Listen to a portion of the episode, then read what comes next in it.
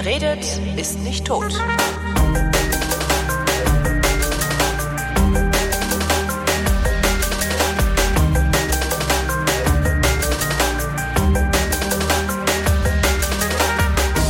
Chris Marquardt ist äh, jemand, der sich mit Fotografie sehr gut auskennt, äh, macht selber einen Fotopodcast und gibt äh, Kurse im Fotografieren und ist so freundlich, mir hier kostenlos einen Kurs zu geben. Hallo Chris.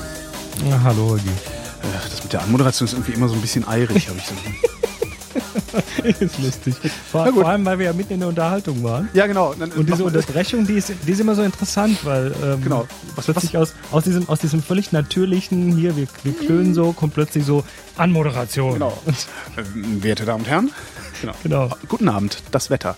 Ja, worüber hatten wir uns gerade Wir hatten uns gerade unter, ich habe gerade gesagt, ähm, weil ich, äh, also ich habe gerade gesagt, ich verkaufe meine Nex 5N, also meine, meine Systemkamera von Sony, meine alte, alte. Mhm ähm, ich weiß, ist nicht mal ein Jahr alt, ja, das Ding. Du bist ja auch so ein, so ein, bei dir laufen ja die Kameras einfach nur so durch, oder? Nee, ich habe einfach, also tatsächlich die letzten beiden Jahre, vor allen Dingen das letzte Jahr, ich glaube, das letzte Jahr war das finanziell fetteste Jahr meines Lebens. So super. Das war total super ähm, und ich habe halt einfach, ich habe echt toll Geld ausgeben können. Ich habe halt einfach wirklich, ich habe gedacht so, ah, ich will was für einen Wechsel.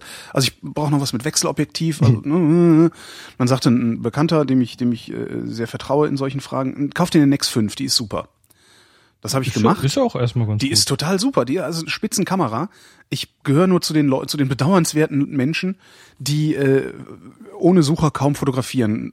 Naja, wollen. Also wenn du, wenn du Sucher sagst, meinst du so ein Ding, wo man mit dem Auge rein. Wo man mit dem Auge rein. Das muss jetzt aber nicht optisch sein, das darf auch digital sein. Optisch ist eine, ich habe eine, eine Sony, äh, eine Fuji X100, da ist es beides. Und mhm. das ist halt grandios. Ich bin ja so ein optischer Suchermensch. Ich also die, die Fuji macht's genau richtig. Also du hast halt den optischen Sucher, da werden ein paar Informationen eingespiegelt. Also mhm. genau die, die du brauchst. Ähm, und wenn das Licht aber irgendwie scheiße ist, hast du vorne, äh, du hast also praktisch vorne an deinem Zeigefinger, du hältst die Kamera normal, an deinem Zeigefinger ist ein kleiner Hebel. Das war früher, als wir noch Kleinbildfotografie gemacht haben, der Hebel für den Selbstauslöser. Ja, wo es dann so ja? genau, der dann so hochgelaufen ist, genau. Ähm, und dieser Hebel schaltet um zwischen optischem Sucher und elektronischem Sucher und zwar im optischen Sucher. Also da geht dann so eine Klappe vorne genau, auch davor, ne? Genau, das macht Klapp und dann ist, äh, dann hast du einen elektronischen Sucher und siehst noch mehr Sachen und kannst halt gucken, wie das Bild aussieht. Was äh, und du hast sie auch beide benutzt? Ich habe sie beide benutzt. Mal so, ja. mal so, mal so, okay. mal so, genau. Weil für, ich weiß nicht, ich habe ich hab mit der mit der X100 mal gespielt, aber das war wäre für mich dann wahrscheinlich so ein Ding gewesen, wo ich mir eins aussuche und dabei bleibe. Ich weiß es nicht. Nee, ich das ist sie, halt, ich habe sie nie lang verwendet. Das ist ja wirklich abhängig von den Lichtverhältnissen, weil manchmal ja. siehst du durch den optischen Sucher nicht genug und dann kannst du dir nochmal. Ich also, habe ja jetzt auch eine neue Kamera gekauft. Ich war noch gar nicht fertig. Oh, Entschuldigung. Also schon, eigentlich schon, weil wir das ja vorher schon kurz besprochen hatten. mach doch, mach doch noch mal. bring, bring doch mal die Zuhörer auf den neuesten genau. Stand. Genau. Also ich verkaufe meine Nex 5N ähm, und zwar habe ich mir eine, das, das, ja, die ist halt ohne Sucher. Ähm, die Nex 5N. Der, der Sucher ist halt ein Zubehörteil, das du oben so dran flanschst. Also aufstecken, festschrauben, dann hast du einen elektronischen Sucher, der sehr, sehr, sehr gut ist. Muss man, also wirklich, der ist irre hell. Aber dann ist und, die Kamera nicht mehr so handlich. Ne? Dann ist die Kamera nicht mehr so handlich. Und das ist genau mein Problem. Ich brauche, wenn ich so eine Kamera habe, einen Sucher, der in die Kamera eingebaut ist. Und jetzt habe ich wirklich, ähm, und damit kommen wir zu den, zu den finanziell fetten Jahren zurück auch wieder. Ähm, ich habe bei äh, Amazon Marketplace, da kannst du manchmal richtig geile Schnäppchen machen, ähm, eine Nex 6 gefunden mit Kit-Objektiv für unter 500 Euro. Uh. Äh, irgendwie so ein Warenrückläufer ähm, von Amazon stand dabei Zustand wie neu äh, ja, mit voller Garantie und allem, hab mir gedacht, ey, das ist so günstig. Und ich habe halt immer noch das Verhalten von 2013 in mir. Ach, du hast ja Kohle, hau raus hier, weißt du so. Ich habe dann jetzt die Tage gemerkt, dass das überhaupt nicht mehr so ist. Ja. Weil, böse Blick aufs Konto. Alter Vater, habe ich dann geschluckt. Ja, aber also die Nex 6 ist halt so das letzte äh, Ding gewesen, wo ich relativ sorglos ähm, mir Technik gekauft habe. Und jetzt habe ich halt die Nex 6 und bin von der sehr begeistert, weil die den Sucher halt eingebaut ist. Ist ein bisschen unhandlicher. Nee, mhm. sie ist wesentlich unhandlicher als die Nex 5 sogar. Also das macht echt nochmal was aus. Die 5er ist wirklich nochmal ein bisschen flacher, ein bisschen so, ja.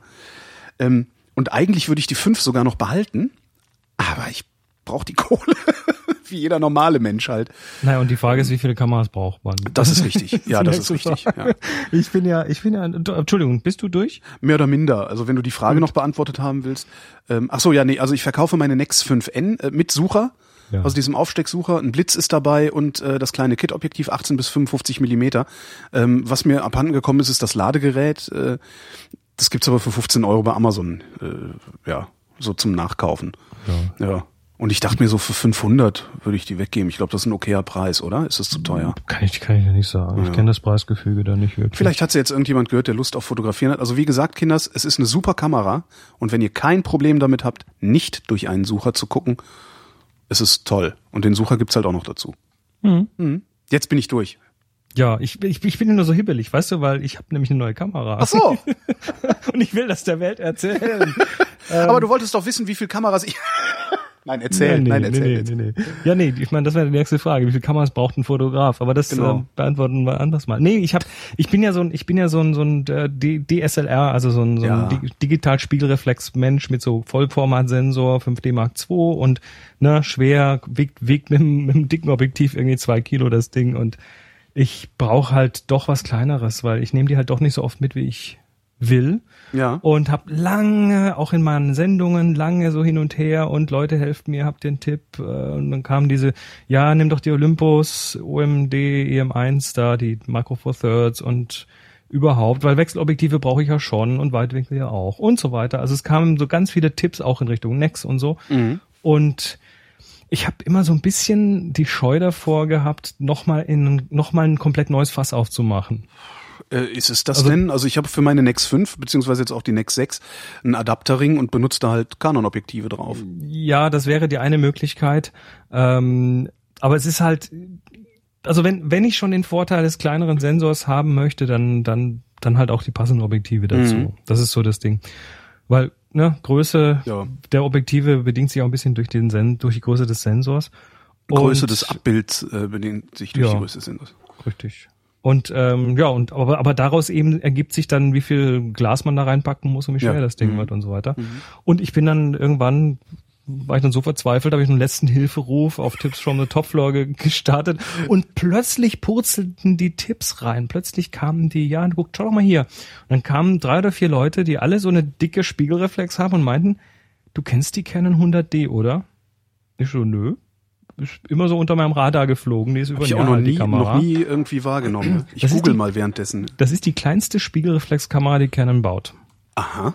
Also mit einem APS-C-Sensor, winzig. Äh, mhm. Die ist tatsächlich wirklich klein. Die sieht, das heißt, da ist nicht, da sind jetzt auf den Fotos, die ich sehe, nicht irgendwie überdimensionierte Objektive drauf, sondern die ist klein. Nein, die ist so klein. Ähm, die wiegt 407 Gramm, alleine nur die Kamera. Geil.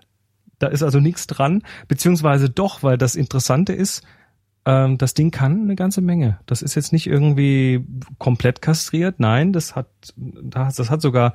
Die ist ja äh, wirklich, die ist ja kleiner als meine Sony. Jo, das hat, das Na, hat gut, ein Touch, Touchscreen das Ding. Ähm, aber sie hat natürlich einen Spiegelkasten. Ne? Also du hast, äh, ne, ist eine mhm. echte Spiegelreflex, das heißt, du hast diesen optischen Lichtpfad durchs Objektiv in, ja. über über der, das, na Prisma ist keins drin, so, so ein Spiegelding ins Auge. Und das ist genau das, was ich will. Und ja. ich kann mein komplettes Ökosystem hier dran flanschen und bin total glücklich jetzt. Und wenn du da irgendwie ein kleines 50 mm Objektiv drauf machst, dann hast du immer noch eine sehr kompakte Kamera in der Tasche. Ja, also es, es gibt von Canon dieses 40 mm Pancake, das mir äh, angeraten wurde. Das habe ich auch schon mal angetestet. Das ist tatsächlich, das ist wie ein besserer Objektivdeckel von der Dicke. Mhm und ist von der Bildqualität ganz brauchbar. Leider sind es dann 40 Millimeter. Ich will aber so, ich bin so ein Weitwinkelmensch, also ich brauche dann schon so den Bildwinkel von einem 24 Millimeter Objektiv. Mhm. Und dann habe ich mir jetzt noch äh, zum Testen mal so ein ja so, so ein ganz komisches Third-Party-Objektiv drauf gekauft von Valimax, mhm. was eigentlich eher so als oh, das gilt als Billigmarke ähm, Galt, ich weiß noch, ich hatte früher auf meinen Nikon-Kameras Sigma-Objektive, die galten auch als Billigmarke. Ach, die hat, waren, sich viel getan. super eigentlich. Da hat sich viel ja. getan. Na, jedenfalls dieses Valimax ist ein echtes 14 Millimeter, das heißt, das kommt irgendwie so bei knapp 23 Millimeter Bildwinkel an. Mhm. Oder äquivalent zu einem 23 Millimeter auf der Kamera. Ist ein bisschen schwerer als die Kamera. Moment, was hat die APS-C, sagst du, ne? Die hat APS-C, ja. ja. Ist schwerer als die Kamera auch. Schon. Also die Kamera mit dem Objektiv zusammen wiegt so ungefähr ein Kilo. Das ist immer noch ungefähr die Hälfte von der anderen. Mhm. Aber damit habe ich den Bildwinkel, das Ding kann filmen, das Ding äh, hat, hat die Bildqualität ist super. Der Autofokus ist natürlich nicht so wie jetzt von einer dicken 5D oder einer 1D oder was weiß ich, aber mhm. ähm, dafür brauche ich es nicht. Also ich schieße ja keinen Sport. Das Ding schafft immerhin noch vier Frames pro Sekunde, auch da kann man nicht meckern. Und ja, nö, bin gerade so Cool. Das ist und, ja mal und, klasse. Die kostet auch gar nicht so viel. Ich sehe was hier beim Kisten. Ja, die also kriegst, die kriegst du 400 ohne. Objektiv, ohne Objektiv zwischen 400 und 450 Euro irgendwo in dem Bereich. Super. die. Ja, dann bin ich in den Laden gegangen, hab sie mal kurz angefingert und dann war es irgendwie um mich geschehen. Mit Objektiv kriegst du, also ich guck gerade, ich guck sowas immer Ja, bei ja. Amazon, weil das eh meistens die günstigsten sind. Äh, beziehungsweise die günstigsten auch über Amazon ihr Zeug verchecken. Äh, 520 Euro mit, mit so einem kleinen Kit-Objektiv. Hm. Ist doch toll. Jo. Und das ist ein Spiegelreflex. Das ist doch super. Also für mich ist das irgendwie so, holla. Ja, super. Gut. Ja, und das haben die tatsächlich wohl, also ich kenne jetzt mittlerweile, haben, haben sich sogar die diverse Profis geoutet, die von Fotografie leben und die sagen, ach ja, ach ja, nee, das wollte ich jetzt keinem, das wollte ich jetzt keinem sagen, aber ich habe die auch. Ja, super. Nein, echt, das ist das, also das ist so wirklich mal ein Tipp. Das ist auch eine super Backup-Kamera, also Ja. falls du mal tatsächlich irgendwie beruflich unterwegs bist und dir die große dann nicht kaputt gehen darf oder so. Super. Es ist auf jeden Fall so, war ganz, war ganz glücklich. Was übrigens auch noch ganz schön ist an meiner äh, NEX 6, beziehungsweise am Objektiv der NEX 6, ähm, weil ich ja, ich, ich, ne, ich habe jetzt, seit ich, seit ich es einmal geschafft habe, mit einer Kamera, die ich mir gekauft habe, die halbe Foto-Community einen Tag lang zu beschäftigen. Ähm, du erinnerst dich an die krummen Türme. Ja. Äh, das äh, Objektiv, was da drauf ist, hat, das macht eine so starke Vignettierung. Also es ist extrem kompakt. Warte mal, wie, wie lang ist das? Also ich meine, das ist ein äh, 16, 16 bis 50 Millimeter äh, Zoom ja? Ja. und ist, warte mal, unverbaut. Äh, das ist der Deckel, den wir hier so mal ab. Wie dick ist denn das? Also wenn, wenn die Kamera ausgeschaltet ist und der Tubus nicht ausgefahren ist, ist das Ding drei Zentimeter dick. Das, Das ist, das ist wirklich grotesk klein. Also so, es ist, äh, und vorne fahren dann halt nochmal drei Zentimeter raus, wenn du die Kamera einschaltest. Hm. Was sind das? Drei? Ist übrigens äh, interessant, weil äh, wir, wir reden hier gerade über Technik. Mhm. Und äh, es kam so ein Kommentar äh, zwischen den anderen, der meinte, wir sollen nicht so, nicht so viel über Technik reden. Oh. Leute wollen fotografieren lernen. Leute wollen, wollen über Gucken reden. Ja gut, dann bringen Wobei- wir das denn. Das, das eine, den, den einen, also das Ding macht, dieses Objektiv macht eine so starke Vig- Vignettierung.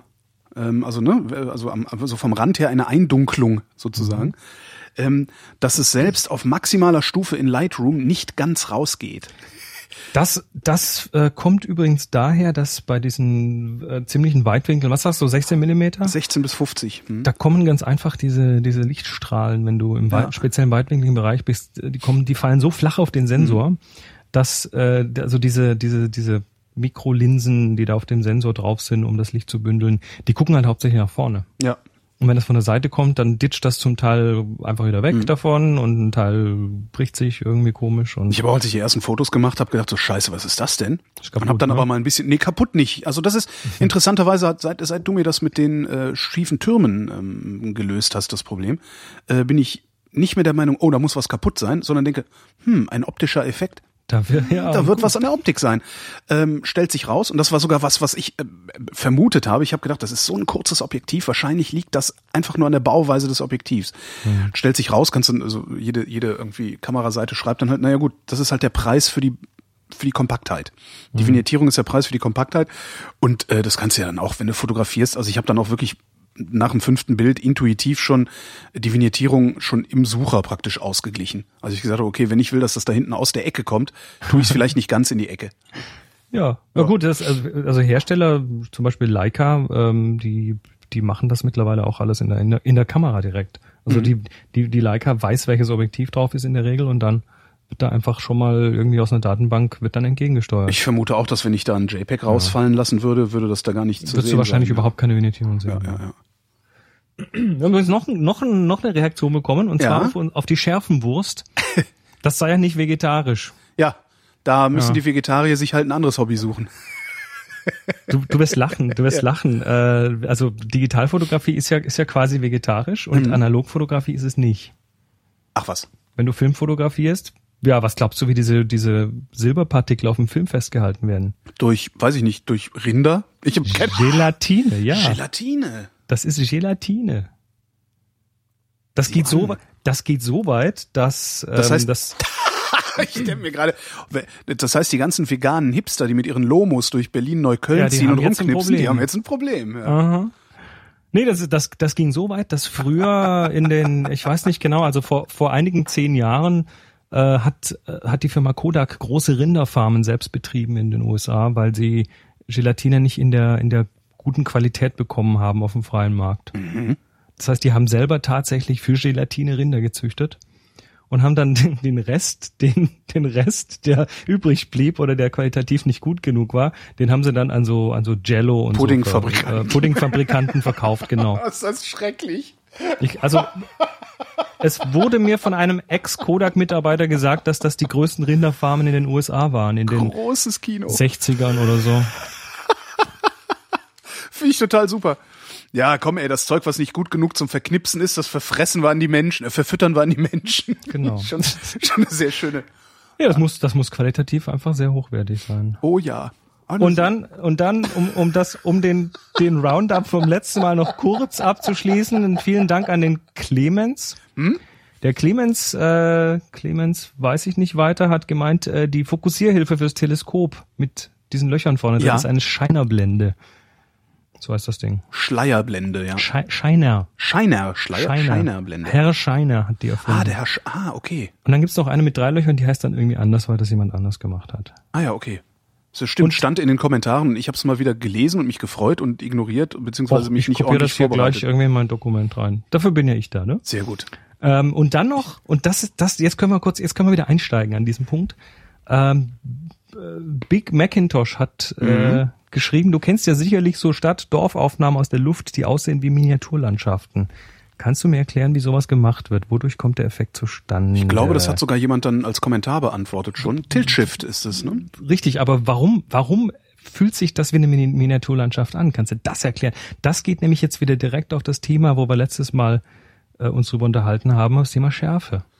Ähm, warum fühlt Was, sich das an? was macht dieses, Miniaturlandschaft? was macht dieses Tilt-Shift an der Stelle? Es Oder legt, beziehungsweise es legt die eigentlich, Schärfe flach eigentlich und nur ein Tilt. Es ist eigentlich nur ein Tilt. Der Shift, der hat da nichts mit zu tun. Also du kippst die Schärfeebene. und verlagerst damit dann alles in die Unschärfe. Also du kippst die Schärfen eben, das ist ja nicht durchgehend, doch ein Teil ist scharf, ne? Du kippst die so zu dir hin, die Schärfenebene, dass Ja. die quasi durch das durchschneidet. Und was passiert? Du siehst nachher auf dem Bild nur so einen ganz feinen Streifen, der scharf ist und ganz schnell nach vorne und hinten kommt diese Unschärfe. Ja. Woran erinnert einen das? Ich überlege gerade, woran erinnert einen das? An Makrofotografie. Ah, stimmt. Das sieht aus ja. wie Makro, weil, weil je näher du rangehst an was, äh, desto weniger Schärfentiefe hast du. Ja, In- in ich dachte, Moment- woran erinnert das, woran erinnert einen das aus der realen Welt? Weil Ach so, letztendlich ist das ja ein Trick, das ist ja eigentlich ein, ein Mindfuck, der da passiert. Weil, Richtig, und das ist, das ist das Wichtige an der Stelle. Du, du hast quasi, du simulierst quasi sowas wie eine Makroaufnahme mit, aber was, was viel größer ist. und, ah, und- und, daher der Mindfuck. Ah! Und dein kapiert, Hirn, ja. dein Hirn sagt, dein Hirn sagt, oh, Ja. wenig Schärfentiefe, das muss klein sein. Ja. Und wenn du das jetzt noch so fotografierst, wie du jetzt, sagen wir mal, so eine Spielzeuglandschaft fotografieren würdest, nämlich von schräg oben, Mhm. dann sieht das aus, als ob du eben auf irgendwie so, ne, so Lego-Landschaft runterguckst. Mhm. Und äh, wenn du dann noch so ein bisschen an der Farbsättigung drehst, das Ganze noch so ein bisschen knalliger machst alles und vielleicht noch mehr Kontraste, dann hat's erst recht noch so, so einen Spielzeugeindruck. Und dann sagt dein Gehirn ganz einfach, nö, das ist ja, das ist ja süß klein. Huch, das bewegt sich, ja. Ja, cool. ja. Also das ist echt, das ist ein echter Mindfuck. Ja. Absolut. Worum geht's heute eigentlich? Heute wollen wir belichten. Heute wollen wir belichten. Heute Übrigens wir ist der, belichten. das ist eins, ähm, ich war ja früher mal beim Film, ne? Also jetzt Mhm. allerdings nicht als irgendwie, ich war nur erster Aufnahmeleiter, also habe jetzt nicht irgendwie kreativ, also jedenfalls nicht äh, kreativ am Bild oder am Produkt, am Fertigen gearbeitet. Ähm, die Kameraleute, die kann man am besten beleidigen, wenn man sagt, und das ist unser Lohnbelichter. Geht wahrscheinlich Holla. mit Profifotografen auch. Wo ist denn der Holla. Lohnbelichter? Ganz böse. Ja, also heute heute wird's noch mal so ein bisschen halbtechnisch, Ja. deshalb, aber aber das ist natürlich genauso wie die Schärfe, genauso wie alles, was wir bisher drüber, äh, worüber wir bisher geredet haben, ist natürlich nachher ein wichtiges Werkzeug, was du hast, um kreativ damit zu werden. Chris, grundsätzlich ist alles, worüber wir reden, wahnsinnig wichtig. Natürlich. Siehst du? Aber wir, wir schaffen jetzt wieder Grundlagen quasi. Grundlagen, wichtigste Grundlagen. Genau. Also, ähm, Belichtung ist schön, äh, da können wir auch wieder in meinen Fotostream gucken, weil ich da äh, Fotos drin habe, die zu dunkel sind. ich mach das gerade mal Ja. auf. Aber generell Mhm. frage ich dich jetzt wieder, was ist denn Belichtung? Kannst du das mal irgendwie, was für eine Ahnung, was das Beli- sein könnte? Belichtung, äh, Belichtung ist die Menge an Photonen, die auf das Trägermaterial, in unserem Fall auf einen Sensor in einer gegebenen Zeitspanne fällt. Ja, das ist, ja, muss aber nicht sein. Also du kannst ja die, mit der gleichen Menge Photonen, kannst du ja ein helleres oder ein dunkleres Bild machen, wenn du äh, drunter das, den Sensor empfindlicher machst oder weniger empfindlich. Ist das die gleiche Menge Photonen oder nimmt Ja. der, nimmt der dann einfach nur weniger auf? Nö, nö, der nimmt die gleiche Menge auf, aber zählt die dann alle doppelt oder so. Ah, so geht Empfindlichkeit.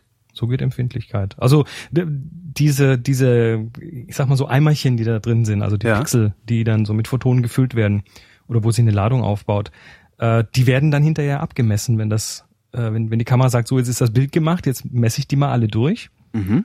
Und dann nimmt er, er also es ist so eine zweistufige Geschichte. Äh, auf, zum einen ist ein Verstärker hinten dran, Ja. also so, so richtig wie an deinem an deiner Stereoanlage, kannst du lauter drehen, also kannst du auch heller drehen quasi. äh, ist das, ist das, wenn ich, wenn ich die ISO, einsch- äh, ISO hochsetze, dann drehe ich dann den Verstärker lauter? Drehst du im Prinzip den Verstärker lauter, deshalb siehst du es dann auch rauschen. Wenn du deinen Verstärker lauter drehst, ohne da jetzt irgendwie Musik drüber zu spielen, dann rauscht es ja auch. Ja. Was ist denn dieses Rauschen? Das ist dann einfach äh, elektromagnetische Störerei. Ja, das sind so Elektronen, die sich halt nicht benehmen oder Genau. es ist nicht alles gleich. Und bei den Pixeln ist es genauso. Du hast quasi viele Elektronen, äh, die da irgendwie was tun und manche sind gut und manche sind ein bisschen, ja, das hat was, das hat was mit Wärme zu tun. Also wenn du zum Beispiel eine Kamera in den Kühlschrank tust, Astrofotografen tun das, äh, die haben da hinten so Kühlaggregate manchmal auf ihrem Sensor drauf, äh, damit es weniger rauscht. Ah ja. Also da, da kann man tatsächlich was tun. Und also du drehst den Verstärker auf und dann irgendwann, das ist jetzt ganz unterschiedlich je nach Hersteller und, und Modell der Kamera, irgendwann sagt dann die Kamera so, jetzt reicht's, jetzt kann ich nicht mehr genug verstärken, jetzt rechnen wir. Dann wird also tatsächlich nochmal irgendwo das, was da an Licht oder an, an Ladung kommt, nochmal genommen und nochmal irgendwie multipliziert oder so. Im Wenn, Prinzip ist das die Empfindlichkeit. wenn sie anfängt zu rechnen, ähm, wird das Rauschen dadurch, also durch das Rechnen noch stärker oder ist es dann irgendwie, dass sie, was weiß ich, bei ISO 1600, also ich habe so bei APS-C, äh, äh, habe ich so das erste Rauschen oder da wird's halt, da finde ich das Rauschen äh, halt merkbar oder spürbar und nicht mehr so angenehm bei 1600, also ISO 1600. Ähm, wenn ich jetzt 3200 einstelle und sie anfängt zu rechnen, rauscht es dann stärker oder ist es sowieso egal und es rauscht ab ISO 1600 immer gleich? Ja, also das kannst du, glaube ich, A, so nicht sagen, weil das sind äh, die, die, die Kamerahersteller, die bauen sich ja teilweise ihre eigenen Sensoren oder kaufen die ein. Sony ist ein großer Hersteller, Canon baut selber, äh, Nikon kauft gerne mal bei Sony ein und so weiter. Also das, das die kann man nicht alle direkt vergleichen und dann ähm, ohne, ohne mich da jetzt tatsächlich ins Detail auszukennen, aber es gibt ungefähr irgendwie, ich habe mal so ein, so ein White Paper gelesen, irgendwie so acht bis zehn verschiedene Arten Rauschen, die da äh, in diesem gesamten Prozess irgendwie eine Rolle spielen können. Und äh, da wird auch in unter der Haube schon ganz viel gemacht. Also was ich da gerade erzählt habe, ist natürlich extremst vereinfacht. Da gibt's alle möglichen Stellen, an denen schon mal was weggerechnet wird. Auch im RAW-Bild passiert dann passieren solche Geschichten. Das heißt, äh, du kannst nicht pauschal sagen, äh, wenn ich auf von 16 auf 32, also ISO 1600 auf 3200 hochschalte, verdopple ich das Rauschen. Das kannst Okay. du so pauschal nicht sagen. Weil die versuchen natürlich gegenzusteuern und dann gibt's einzelne Farbkanäle, die mehr rauschen als andere und da muss man, die werden dann separat gehandhabt und Das heißt, ich muss, ich kann diese Frage nur beantworten, indem ich einfach mal Test rein. genau, das ist das Einzige, was du tun kannst. Okay. Testen, Hm. wenn du das wirklich willst oder du sagst, nö, finde ich okay, so sieht gut aus, ist in Ordnung. So mache ich es in der Regel. Also ich gehe jetzt nicht her und nehme meine Kameras und teste die tatsächlich irgendwo mit, mit, mit Karten oder sowas durch. Das tue ich nicht. Nee, ich dachte jetzt eher durchtesten mit, äh, also einfach mal alle ISOs durchrechnen. Das schon, also das mache ich, also klar, logisch. Ja. Also für, für mich war es zum Beispiel mit der 100D, war es mir wichtig, äh, wie performt die im Vergleich zu meiner drei, vier Jahre alten 5D Mark II, ähm, das ist jetzt eine modernere Kamera, die ist allerdings auch billiger, das heißt, die hat nicht wirklich so, Billiger? also günstiger im Sinne Die von 5D? Nein, die, ein, die 100D ist Ach so, ich dachte Und gerade schon, irg- ich, dachte, ich müsste schnell irgendwo was kaufen gehen. Nee, musste nicht. Also für mich, für mich war es dann tatsächlich äh, einfach mal zu, zu gucken, wie performt denn so eine moderne Kamera im Vergleich zu meiner vier Jahre alten bei den gleichen ISOs und ich bin jetzt bei der 100D und sage ISO 3200, ähm, das geht alles noch prima. Ja. Und zwar nicht das JPEG, sondern das RAW und dann da noch ein Kannst du bisschen eh noch ein bisschen rumschrauben. und so. rumschrauben, ja. Das ist sowieso noch was, wo ich mich dran gewöhnen muss. Also das ist halt auch JPEG ist halt so eingebrannt in den Kopf, ne? Also das Foto ist JPEG, also Fotos sind halt immer JPEGs, dass ich mich echt erstmal zwingen musste, RAW zu benutzen. Jetzt habe ich das Problem, dass meine Festplatte voll ist. Ähm, weil ich natürlich einfach mal alle Fotos erstmal, ja, erstmal alle rein und später gucken. Jetzt habe ich jede Menge unbearbeitete Fotos da rumfliegen, die Ich, äh, ich, äh, ich, ich, ich habe ja da so ein kleines E-Book geschrieben, genau zu diesem Thema. Zufällig. das ist ein Zufall. Das ist aber Ja. echt ein Zufall. Kann ich, kann ich mal, also äh, das Gibt's einen Link in den Show Notes, ja? Wie, onehour1000pics.com. Das ist ein, äh, da geht's genau um dieses Thema. Wie kriege ich denn den scheiß Bilderberg weg? Weil die, vi- viele Fotografen, also jetzt kleiner kleiner Seitenausflug, Ja, aber das natürlich. machen wir kurz. Äh, viele Fotografen haben das Problem, dass sie wie du zu viele Bilder haben Ja. auf der Platte und äh, dann hast du, dann kommst du nach Hause, importierst die Bilder und dann guckst du durch und fängst gleich mal an zu arbeiten. Mhm. Statt dass du irgendwo mal so versuchst, da ein bisschen strukturierter ranzugehen und zu sagen, ich will erstmal die Guten von den Schlechten trennen. Also Genau. ich will erstmal so eine Vorauswahl treffen, damit es sich dann überhaupt lohnt, an denen zu arbeiten. Mhm. Und wenn ich heute fünf Jahre zurückgehe, wo ich auch noch so hier mal da gearbeitet habe, also nicht, nicht so gut strukturiert, da, da war es dann tatsächlich so, dass ich, wenn ich da heute zurückgehe, ganz viele Bilder noch finde, die ich damals einfach aus Zeitgründen nicht mehr gesehen habe. Weil ich mich an mittelprächtigen Bildern abgearbeitet habe, aber die Mhm. richtig guten dann einfach nicht, nicht da waren. Und äh, das hat mich die letzten Jahre so geärgert, dass ich mir dann in Lightroom halt so ein, so ein, ja, so ein Workflow zusammengedingst habe. Der ist nicht Supercharge your Lightroom Workflow. Ja, Ja. aber das ist doch super. Ich habe, ich, also ich, in, ich muss mich in Lightroom eh noch irgendwie ordentlich einfuchsen. Also das, das ist tatsächlich äh, so, so dieses Ding. Also der Claim ist tatsächlich in einer Stunde 1000 Bilder äh, Wie, man muss das bezahlen? Mann. durchschleusen zu können. Wir reden dann nachher mal, okay? Du bist doch so reich gerade. Nee, gerade nicht Ach so, mehr. Nicht Das- mehr. Du hast genau. eine Kamera gekauft. Ich, ne? ja, das auch. Und dann gibt's da ja noch so ein äh, MT-Gox äh, äh, Auszahlungsproblem. ja, Aber- da, da reden wir dann aber auf up.net wieder genau. sonst, sonst kommen wir hier in religiöse Diskussionen. In der Tat, in der Tat. Egal, also äh, ich finde es wichtig, dass man, dass man die Bilder erstmal sortiert und dann arbeitet an den Bildern. Also das Mhm. so quasi die erstmal die Buchhalterstufe und dann in der zweiten Phase die Kreativstufe macht. Mhm. Das, äh, wenn man sich dazu zwingt, dann hat man plötzlich tierisch viel Freude an seinen Bildern. Weil, weil man weiß, dass man an den richtigen arbeitet. Egal, also ja, Ja, zurück zur Belichtung. zurück ne? zur Belichtung. zurück zur Belichtung. Also, ähm, die Wikipedia. Ich sag mal wieder, ich, ich sag mal wieder ein Sprüchlein aus der Wikipedia Ja. auf. Die Wikipedia sagt nämlich zur Belichtung, Belichtung nennt man in der fotografischen Aufnahmetechnik das Sammeln der unterschiedlichen Lichtverteilung eines Aufnahmegegenstandes auf einem fotografischen Film oder Sensor zu einem reproduzierbaren Bild. Ja, klingt plausibel. Äh, Sie wird beeinflusst von der Lichtempfindlichkeit des Films oder Sensors, der Blende des Objektivs sowie der Verschlusszeit der Kamera und ist ausgewogen, wenn Lichter und Schatten im Bild noch kopierbare Zeichnung aufweisen. Kopierbare Zeichnung? Ja, das ist so eine alte Filmsprache, ne? Also, Ach so, ah, Kopierwerk, natürlich. Ne? kopierbare Also- Zeichnung, ja klar. Also kopierbare Zeichnung heißt, äh, wenn, wenn das den Begriff verwendet, verwendet hier kein Schwein mehr. Das ist Mhm. nur in Wikipedia so.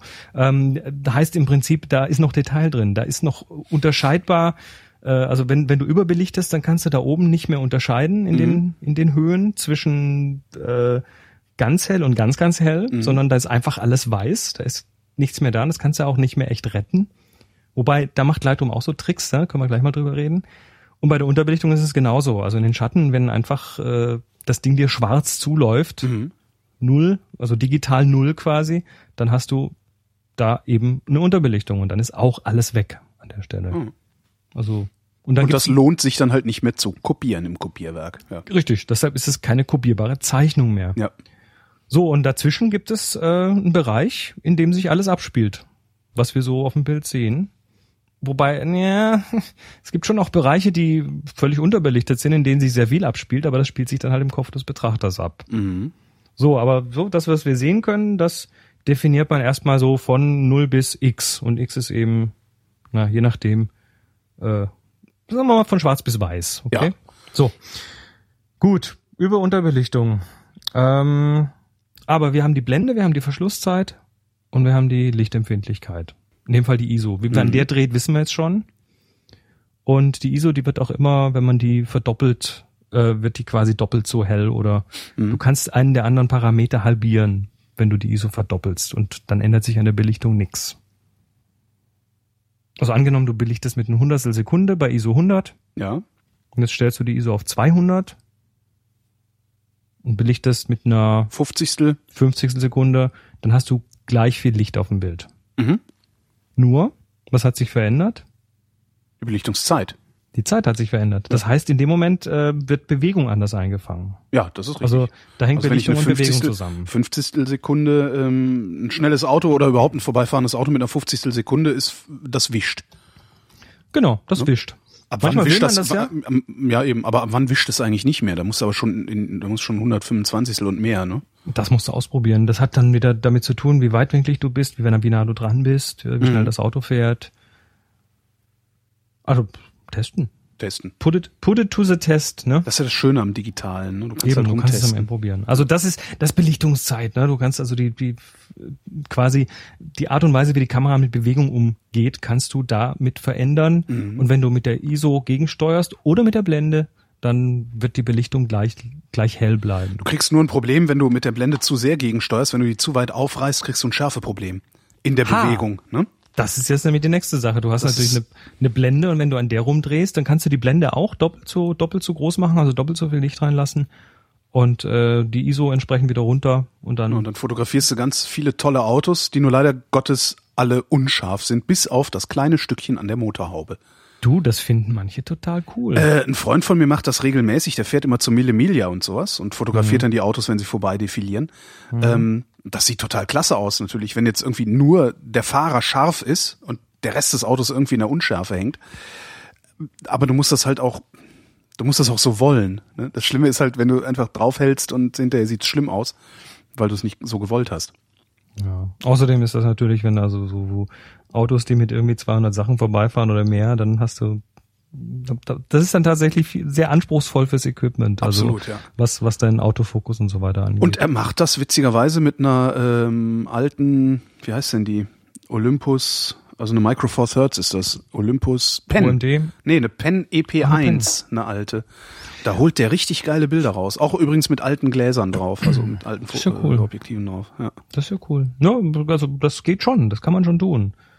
Ähm, und dann und dann kommt die Fraktion mit der 1DX, wie auch immer, mit irgendwie 5 Millionen Schärfefeldern und 3D-Fokus und ähm, da kriegst du halt technisch noch mehr scharfe Bilder raus. Muss nicht so, muss nicht so viel, äh, nicht so viel Material verheizen, damit du dann irgendwie ja. ein paar Scharfe rauskriegst. Aber spannend, spannend sind die Bilder dann vielleicht trotzdem nicht.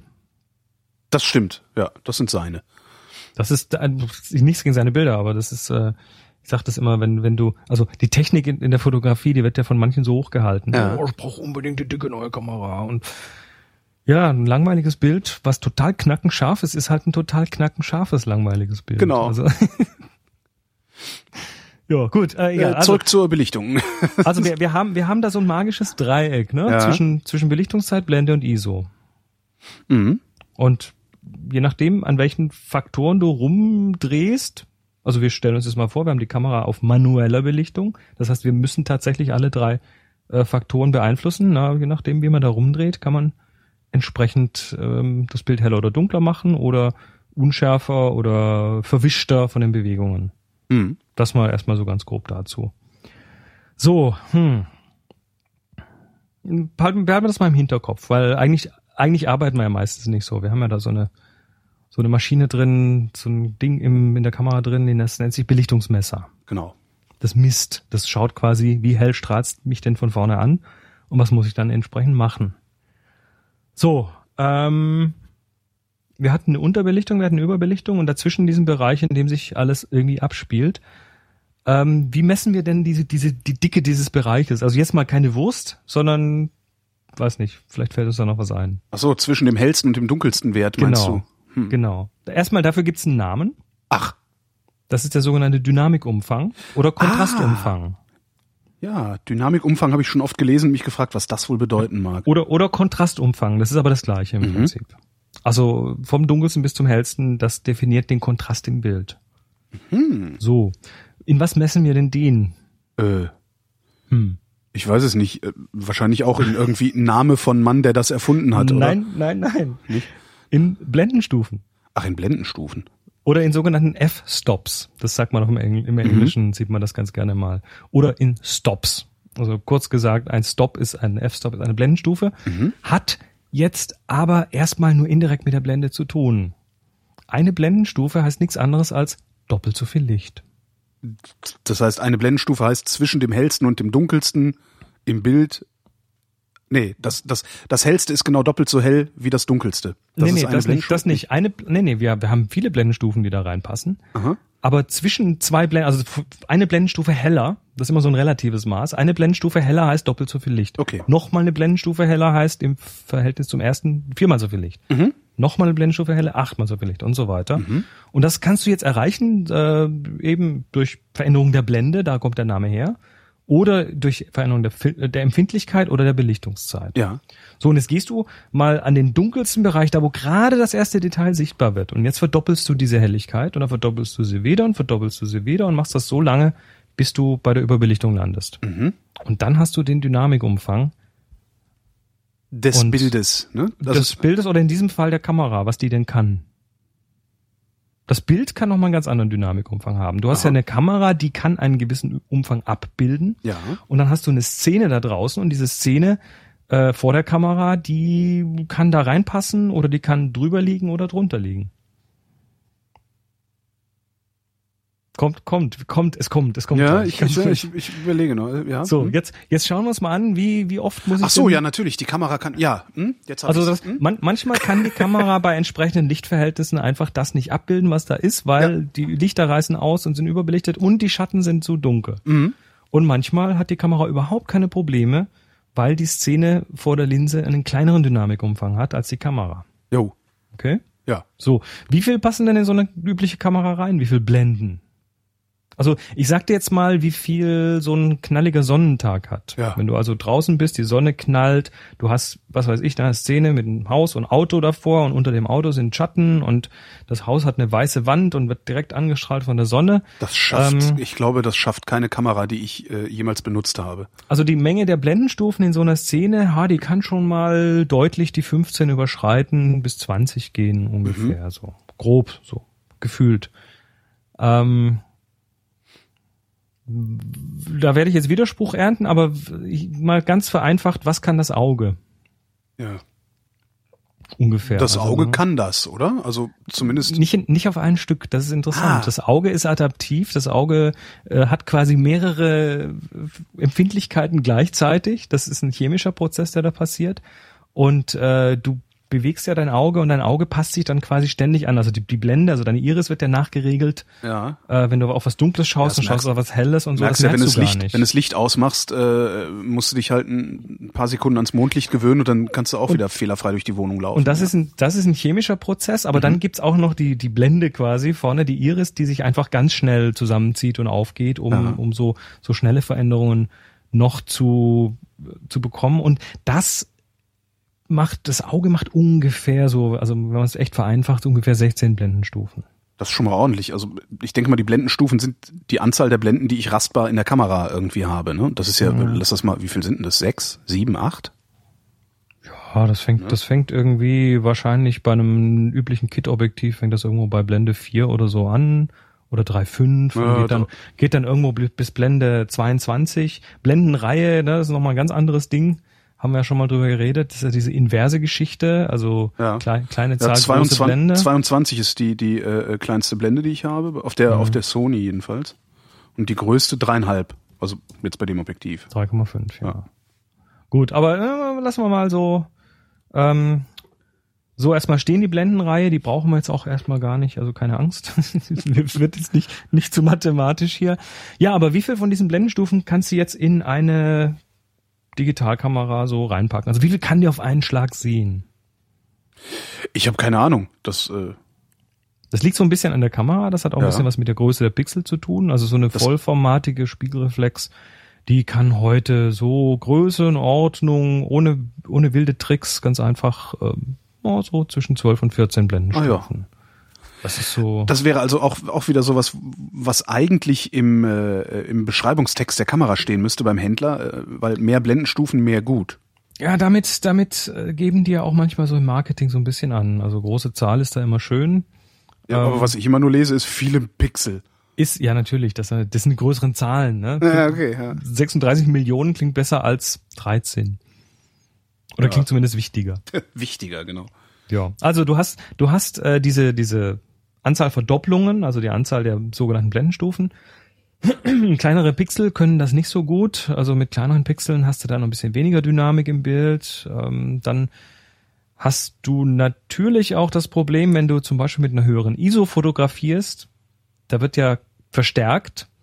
Das heißt, du gehst von einem kleineren Signal aus und auch da kannst du nicht so viel Helligkeiten drin auflösen. Mhm. Das heißt, mit höherer ISO hast du auch weniger Dynamikumfang in der Kamera.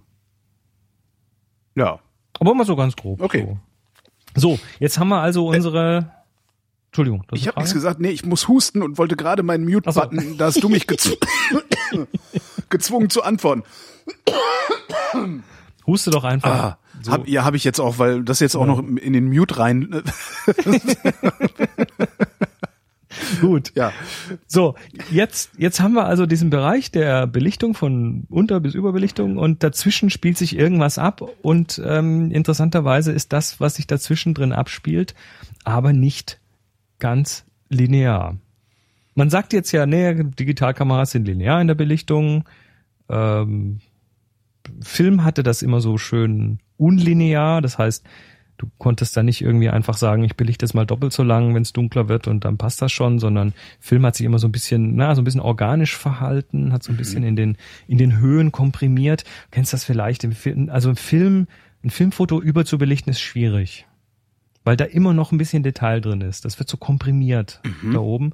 Ist mir noch Ähm, nie aufgefallen. Also Ja, ist aber so bei Film. Und im Digitalen ist es eher so, äh, wenn es so überbelichtet ist, ist es weg. Also pass mal schön auf die Lichter auf oben und wenn du äh, dafür irgendwas aus den Schatten rauskitzeln willst, dann kannst du das in der Regel beim Digitalen noch machen. Da ist also noch gute Information drin.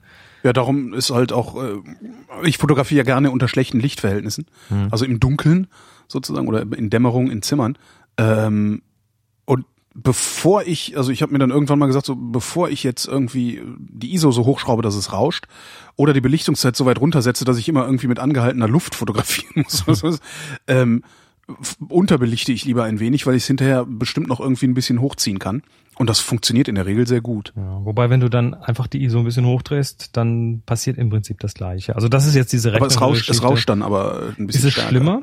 Ist es schlimmer? Hast du schon mal tatsächlich gegen, äh, Ich gegeneinander habe verglichen? noch nie gegeneinander verglichen, nee. Mach das mal, da Okay. wirst du überrascht sein. Also ich habe da teilweise äh, gesehen, dass die Kameras halt doch noch ein bisschen besser macht, weil die Kamera, die kennt ihre ihre ihre Innereien, die weiß, Kennt wann der, ja. wann der wann der Sensor irgendwie anfängt mit Pattern Rauschen und äh, wie gesagt, es gibt so viele Arten Rauschen, die da Mhm. irgendwie so viele Stellen, an denen die Kamera noch eingreifen kann.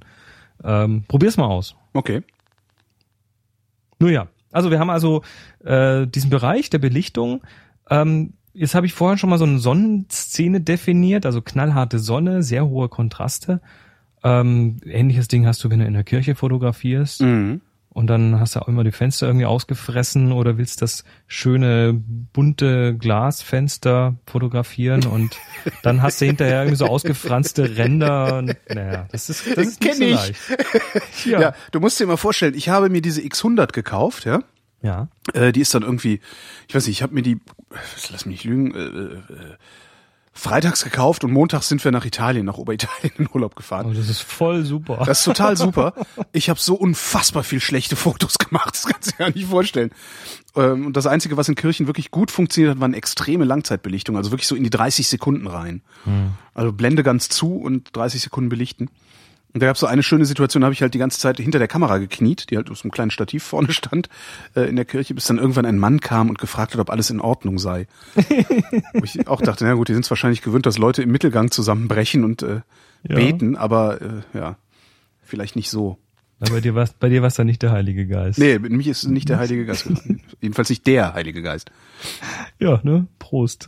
Ähm, ja, und jetzt und jetzt schauen wir uns mal an, wo diese, also jetzt haben wir diesen Bereich abgesteckt, den Kontrastbereich von so einem Sonnentag und jetzt ähm, was für eine Lichtsituation wäre denn kontrastarm? Na, Also- Ke- Kerze, Kerze abends oder halt Nö, Kirche. Nö, nö, nö. Kerze abends ist extrem kontrastreich. Da ist der Unterschied zwischen äh, dunkle Wand zwei Meter weiter hinten und Kerzenlicht ist extrem hoch. Äh, ich meine also Kerzenlicht für den Raum, also jetzt einfach ein, ein schwach beleuchteter Raum. Ja, nein, nicht wirklich. Mhm. Die Menge des Lichts hat mit dem Kontrast erstmal nichts zu tun, weil die Kamera, die kann ja dahin belichten, wo sie will, indem sie halt irgendwie an der Mhm. Be- Belichtungszeit rumschraubt oder an der ISO oder an der Blende. Ähm, nee, du bekommst wenig Kontrast, wenn Licht von allen Seiten kommt. Stell dir mal einen Nebeltag vor. Licht, klar. Wenn du, wenn Dann, du ja, so einem- natürlich, überhaupt, überhaupt graue Tage sind so Richtig. kontrastarm, dass Fotografieren eigentlich keinen Spaß macht. Ja, Oder ich noch nicht rausgefunden habe, wie man mit Spaß an grauen Tagen fotografiert. Erster Tipp, lass den Himmel weg in den Bildern, dann, dann machen die mehr Spaß. Ist wirklich so, ist wirklich so. Das glaube ich dir. Ja, nö, brauchst du nicht, weil graue Fläche macht, macht's langweilig. Aber stimmt, ich habe schon total oft, wenn es so grau und diesig war, gedacht, ach Mensch, jetzt könntest du eigentlich mal ein bisschen rumlaufen, Fotos machen. Ach nee, lass. Lohnt Ja, sich hast, sowieso nicht. Du hast jetzt, du hast jetzt plötzlich, also so graues Ding, also die Fotografen, die, die nehmen so eine Softbox so Ja. vor ihre Blitze, damit die Fläche vergrößert wird und große Fläche heißt weniger Kontrast. Große Fläche macht weiche Schatten. Genauso ist das dann, wenn du oben eine Wolkendecke hast. Äh, Das ist dann eine riesen Softbox im Himmel. ja. Und du hast, oder du, oder noch, noch Jetzt weiß besser, ich es ist endlich, warum, neblig. ach, herrlich, jetzt weiß ich endlich, warum diese Fotos nix werden. Ja, jetzt wart's mal ab. Also du ja, hast, jetzt weiß ich, was du- ich dagegen tun kann. Du Oder hast zumindest jetzt- kriege ich eine Ahnung. Du hast jetzt plötzlich irgendwie bei so einem Wetter mit Overcast und so, hast du plötzlich, oh, was weiß ich, drei, vier Blendenstufen, fünf, sowas. Weil tatsächlich versucht da mal harte Schatten zu finden. Nö, das Licht bounced ja überall weg und kommt von überall quasi. Ja. Jo, das ist mal eine schöne Aufgabe auf Fotoworkshops. Stimmt. Bei solchen Tagen sagen, jetzt mach mal ein Bild mit Schatten. Das geht trotzdem? Ähm, Ja, man muss sich halt irgendwo einen Schatten suchen, der von der Laterne kommt oder so. Du hast, du hast natürlich immer irgendwo eine Lichtrichtung, hast du schon. Also der Himmel ist oben und der ist hell und unten vom Fußboden äh, kommt's dunkler. Also du hast schon eine gewisse Richtung, aber nicht mehr so klar definiert, wie wenn Mhm. da die Sonne am Himmel ist. Die Sonne ist ja, egal wie groß die Sonne ist, sie ist so weit weg, dass sie für uns eine punktförmige Lichtquelle ist. Ja. Und je kleiner diese Lichtquellen sind, desto härter werden die Schatten und desto mehr Kontrast hast du im Bild. Darum macht's halt auch überhaupt keinen Spaß, mit den eingebauten Blitzen, die so Kameras haben, porträtartige Aufnahmen zu machen. Punktförmige Lichtquellen, Ja. ganz klar. Und die machen dann hinten an die Wand so einen dunklen Rand. Schlagschatten halt. Ja. Ja, richtig. Ja, also äh, Größe der Lichtquelle ist tatsächlich au- ausschlaggebend für nicht nur die Kontraste im Bild, aber das auch. Und deshalb ist die Kerze, die den Raum beleuchtet, eigentlich eine sehr kontrastreiche Lichtquelle. Mhm. Nur Musst du halt die Zeit hochregeln oder ISO hochregeln. Ja, aber was, was du natürlich jetzt im Kopf hast, ist, ist dieses Bild von Kerze scheint an die Wand und die Wand scheint dann zurück und plötzlich hast du schon so eine Weichheit. Aber das ist eigentlich eher so der, der Effekt, den man auch hat, wenn man blitzt. Man, man blitzt so gegen eine Wand, man bounced den Blitz von der Decke oder vom, von der Wand weg, wenn man das kann, wenn man so einen Aufsteckblitz hat, den man nach oben klappen kann und die Zimmerdecke nicht zu weit oben ist und nicht irgendwie in grün gestrichen ist, dann geht das auch ganz gut. Ansonsten gibt es tolle, tolle Farbeffekte. Nee, aber du, du vergrößerst damit die Lichtquelle, du verringerst die Kontraste und plötzlich hast du nicht mehr diese knallharten Schatten, die dann die Augen dunkel machen und unter der Nase so ein, so ein Bärtchen erscheinen lassen und was weiß ich alles. Mhm. Passiert dann ja. Also wenig Kontrast in, in Wolkentagen, viel Kontrast in Sonnentagen.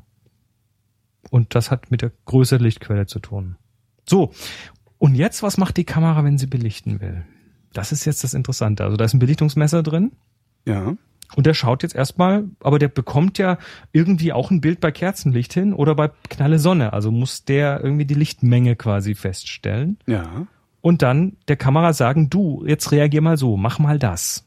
Mach mal das mit der Belichtungszeit, mach mal das mit der Blende und je nachdem, was du eingestellt hast, mach mal das mit der ISO.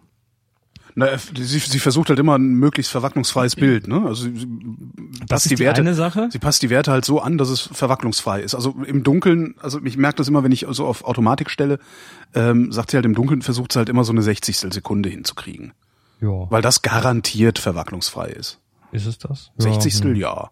Das, das, das mit dem verwacklungsfrei, das hat immer auch noch mit der Brennweite zu tun. Ach, Weil wenn du, wenn du eine lange Brennweite hast, ja, stimmt. Dann ist die gleiche Belichtungszeit möglicherweise total verwackelt. Also da gibt es so eine Faustregel, die sagt, wenn du äh, also belichte Mhm. mindestens mit eins geteilt durch Brennweite in Millimetern. Also mit einer 100 Millimeter Brennweite eine Hundertstel Sekunde oder schneller. Mit Ja. einer 500 Millimeter Brennweite eine 500 Sekunde oder schneller. Das hat zumindest in Analogtagen immer ganz gut funktioniert. In Analogtagen hat aber auch gut funktioniert, wenn die Sonne fröhlich lacht. Blende 8. so ungefähr. Auch da kommen wir gleich noch drauf. Da gibt's nämlich Regeln. Da gibt's echte Regeln. Ach. Ähm, aber das ist, also man muss nicht unbedingt Belichtung messen. Man kann das auch über eine Regel machen. Mhm. Aber ähm, ich sag mal, in Digitalzeiten, wo jeder erstmal die Bilder mit 100 Prozent äh, in Lightroom anguckt, da sieht man dann doch, dass vielleicht die Hundertstel Sekunde bei, äh, bei einer 100er Brennweite vielleicht ein bisschen zu lang ist. Also ich verdoppel das immer nochmal und schieße dann lieber mit einer 200 oder so. Mhm. Wenn ich es tatsächlich scharf haben will, wenn ich es tatsächlich nicht ver bewusst, bewusst verwackeln möchte. So, jetzt haben wir aber ein Belichtungsmesser. Der Belichtungsmesser, der schaut erstmal in der Kamera, der schaut erstmal, wie viel Licht bekomme ich denn von der Szene da vor mir zurück. Mhm. Also unsere heutigen Belichtungsmesser, die eingebaut sind in die Kameras, die machen eine sogenannte Reflektivmessung. Die messen, was zurückkommt. Was Und könnte da- man denn sonst messen? Es gibt auch eine sogenannte Lichtmessung. Kennst du äh, so Bilder von, von Profifotografen im Studio, die mit so einem Belichtungsmesser dann zum Model hinlaufen Ja. und so ein, so ein Gerät mit so einem weißen Halb, Halbkugeldom drauf? Ah, Ja, ja, die Belichtungsmesser kenne ich, ja, ja. Die messen dann tatsächlich das Licht, das auf das Subjekt fällt. Verstehe. Das ist die Lichtmessung. Und äh, was die Kameras tun, ist aber, wie sie machen eine Reflektivmessung. Und da liegt ein dickes Problem. Was passiert denn bei so einer Reflektivmessung? Ich gebe dir jetzt mal zwei Szenen zur Auswahl. Ähm, Ich sage jetzt mal weißer Hase im Schnee ja. und dann sage ich mal Kohlenmine. Kohlenmine? Jo. Also meinst du Schacht? Willst du fotografieren? Irgendwo Ja. runter in die runter in die Kohlenmine. Mhm. Und die ganzen Die Kohlenmine, ganzen- die Kohlenmine äh, wird der garantiert aufreißen wie nur irgendwas. Also der wird mir die Blende aufreißen, also die Automatik jetzt. Also der Belichtungsmesser wird sagen, hier ist es ganz schrecklich dunkel. Und äh, äh, weißer Hase im Schnee, da wird er sagen, hier ist es ganz schrecklich hell. oder wir, wir machen es noch, wir machen es noch anders. Noch anders. Wir, wir haben jetzt den weißen Hasen im Schnee und äh, neben diesem weißen Hasen im Schnee machen wir ein Gruppenbild vom jährlichen Hells Angels Treffen. Ich Die haben alle müsste- schwarze Lederjacken an. Ja. Die Es- stehen da im weißen Schnee. Das ist halt die Frage, wohin, also wo ich, wo ich der Kamera sage, dass sie ihre Belichtung messen soll. Ja. Also Und das was, in, in, in, bei so einem Ding, also Hells Angels im Schnee, das ist ein schönes Licht. ja der Schnee, Schönes der Bild. ist Der Hells Angels im Schnee ist halt, äh, also die, die Kamera äh, verschluckt sich wahrscheinlich an irgendeiner Stelle, weil entweder wird sie die, äh, wird sie auf den Schnee belichten, dann sind die Angels so dunkel, dass ich praktisch nur noch eine Silhouette sehe. Mhm. Oder sie belichtet auf die Angels, dann überstrahlt der Hintergrund so sehr, dass das Bild halt auch ätzend aussieht. Wo ist denn, wo ist denn der ideale Punkt für die Belichtung, wenn wir jetzt mal aus technischer Sicht rangehen? Die Kamera, die kann in diesem Bereich zwischen Unter- und Überbelichtung, kann die Kamera an einer Stelle besonders viel Detailzeichnung aufnehmen. Ganz, ganz viel Detail. Ich würde jetzt sagen, im Gesicht äh, der Leute, die ich da fotografiere, weil ich, ich, ich rede gerade von diesem äh, von diesem Dynamikumfang von Unterbelichtung bis Überbelichtung. Also stell dir das einfach mal als eine Skala von Schwarz nach Weiß vor. ja, Und da gibt es einen Punkt und das ist der Mittelpunkt. Und an diesem Mittelpunkt, da kann die Kamera am meisten Detail aufnehmen. der Mittelpunkt zwischen den, zwischen Schwarz und Weiß. zwischen Schwarz und Weiß, ja. Also von Helligkeit her. Das, ist wär, so das ein- wäre ja dann wahrscheinlich in dem Fall sogar das Gesicht. So, ja, ungefähr. Ne? Mhm. Das ist so ein mittleres, also wenn man es nur mal in, nur in Helligkeit, wenn wir Farben mal außen vor lassen, ist es tatsächlich irgendwo so ein mittleres Grau. Ja. Da ist die Kamera am besten. Und der Belichtungsmesser, der ist so eingestellt, dass er immer versucht, das, was er vor der, vor der Kamera sieht, in diesen Mittelbereich zu ziehen von der Belichtung.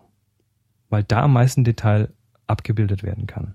Also er guckt, es, hier ist es am hellsten, da ist es am dunkelsten und packt Ich- praktisch genau den Mittelwert davon.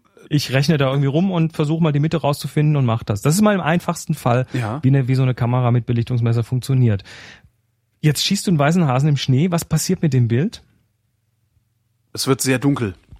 Es wird grau, matschig grau. Das ist so ganz Matschig, typisch. Das kennt ich habe noch nie, so ein Foto habe ich noch nie gemacht. Das ist Echt? äh, Das kennt, das kennt aber fast jeder, der mal im Schnee mit Automatik in irgendeiner Form fotografiert hat, dass die Aha. Schneebilder halt doch so ein bisschen flau daherkommen. Warum? Weil die Kamera diesen Schnee irgendwo in diese mittelgraue Ecke legt, weil na, die Kamera, die weiß ja nicht, was da vor der Kamera ist. Ja. Die Kamera hat, hat erstmal keine Idee, die sieht nur hell und dunkel. Mhm. Oder der Belichtungsmesser sieht nur hell und dunkel und packt das dann quasi in die Mitte. Und wenn du die Hells Angels mal so bildfüllend irgendwo aufnimmst, also lassen wir mal den Schnee außen vor, dann sieht die Kamera ganz wenig Licht, weil die haben alle schwarze Jacken an. Ja. Und dann legt die die auch ins Grau. Darum sind dann die schwarzen Jacken grau. Richtig.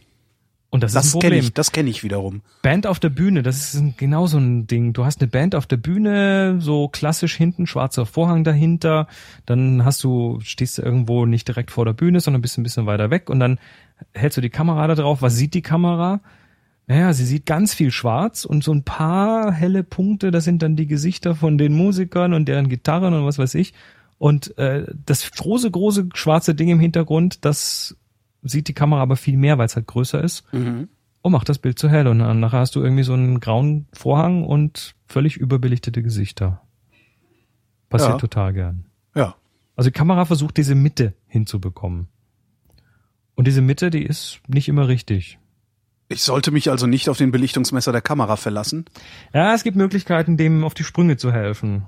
Also der, der versucht immer die Mitte und ähm, das, das macht er je nachdem, wie du misst. Hm. Messmethode. Stimmt, da gibt's ja so Spot-Messungen und was das Ding einem so anbietet in dem, im Genau. Menü dann in der Regel. Ne? Also das, wovon ich jetzt gerade geredet habe, ist die, ist die Durchschnittsmessung. Der nimmt einfach alles und nimmt den Durchschnitt davon. Mhm. Die ist oft noch so ein bisschen mittenbetont, weil man kann davon ausgehen, dass vielleicht was Bildwichtigeres so nicht ganz am Rand klebt. So üblicherweise ist das so. Das heißt, äh, die Mitte bekommt ein bisschen mehr Gewicht und dann ist es aber so der Durchschnitt von dem Ding. Also meine Kannst Kamera kann Spot, Multi und Mitte. Ja, Ja. also Mitte, das wäre so ungefähr das. So, jetzt haben wir den Spot, ja. Was macht denn der Spot? Der Spot misst An genau Punkt. einer Stelle. und versucht das, was an dieser Stelle ist, in die Mitte zu ziehen Ja. von der Helligkeit. Und der Rest, der folgt dann halt. Ne? Du- Das wird ja immer das ganze Bild belichtet. Es wird ja nicht nur ein Teil des Bildes irgendwie so belichtet und ein anderer Teil so, sondern das ganze Bild hat immer die gleiche Belichtung. Also hast du einen Spot und jetzt hältst du diesen Spot auf das weiße Karnickel im Schnee und ja, hm, schlecht. Wieder zu dunkel. Ja. Oder hältst du hältst den Spot auf die auf die schwarze Lederjacke und nur wird's zu hell. Mhm. Jetzt kannst du mit dem Spot aber woanders hingehen. Das ist, was ich in der Regel mache, dass ich mir das so lange, also je nachdem, was für ein Motiv es ist, so lange auch mit dem Spot suche, Mhm. bis ich einen Punkt gefunden habe, an dem es ordentlich aussieht. Und die Belichtung halte ich dann einfach fest. Und äh, So, ja. und ab jetzt, und ab jetzt weißt du, wie dieses, wie dieser Punkt auszusehen hat. Der soll einfach mittelhell sein. ja. Wenn der mittelhell ist, so, das kann man, kann man üben, das zu sehen. Also, muss man mal ausprobieren. Aber das mittelhelle Ding im Bild, wenn du da mit Spot drauf misst, dann ist es prima. Mhm. Ist, ist die Multi-Einstellung sinnvoll? Weil der guckt Ja. aufs, also beim Hasen im Schnee natürlich nicht, weil der guckt aufs ganze Bild, ne? Multi oder Matrix oder äh, ich vermute, das ist das gleiche. Also bei Nikon heißt Matrix-Messung, bei Canon heißt E- Evaluativmessung. Ähm, das ist jetzt, das ist quasi die Creme de la Creme. Das ist so seit den, irgendwann in den 80ern ging das, glaube ich, los. Ähm, da haben die Kameras plötzlich Computer bekommen. Und da ist jetzt nicht nur der Belichtungsmesser, sondern hinter dem Belichtungsmesser sitzt auch noch so ein kleiner Computer. Und was macht der? Der schaut sich jetzt die Belichtung an x Punkten im Bild an. Also das kannst du dann in dem Werbematerial immer sehen. 64 Belichtungspunkte.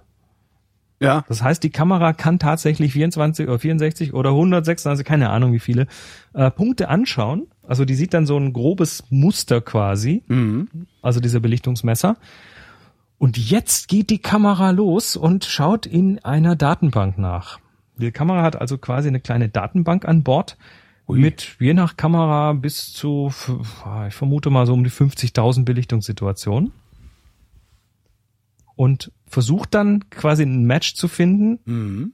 Also typischerweise Landschaftsbild, ne? Du hast unten die untere Hälfte, also ein Landschaftsbild mit Horizont in der Mitte. Ne? Ja, genau. die, die untere Hälfte dunkel, die obere Hälfte hell. Dafür gibt es irgendwo eine Belichtungssituation in dieser Datenbank. Oder der klassische Kameradurcheinanderbringer ist, ist ein Gegenlichtporträt. Stell dir vor, du hast jemanden, der steht im Fenster, hinter ihm ist es total hell und du willst jetzt diese Person fotografieren und die Kamera macht, ja, wird durch das helle Licht von draußen irgendwie ein bisschen durcheinander gebracht und macht eine Silhouette draus. Mhm. Und diese Umrisssituation, die ist da mit Sicherheit in mehreren Variationen in dieser Datenbank drin. Also findet die Kamera die. Und was ist jetzt neben dieser, neben diesem Muster noch hinterlegt? Ein Korrekturwert.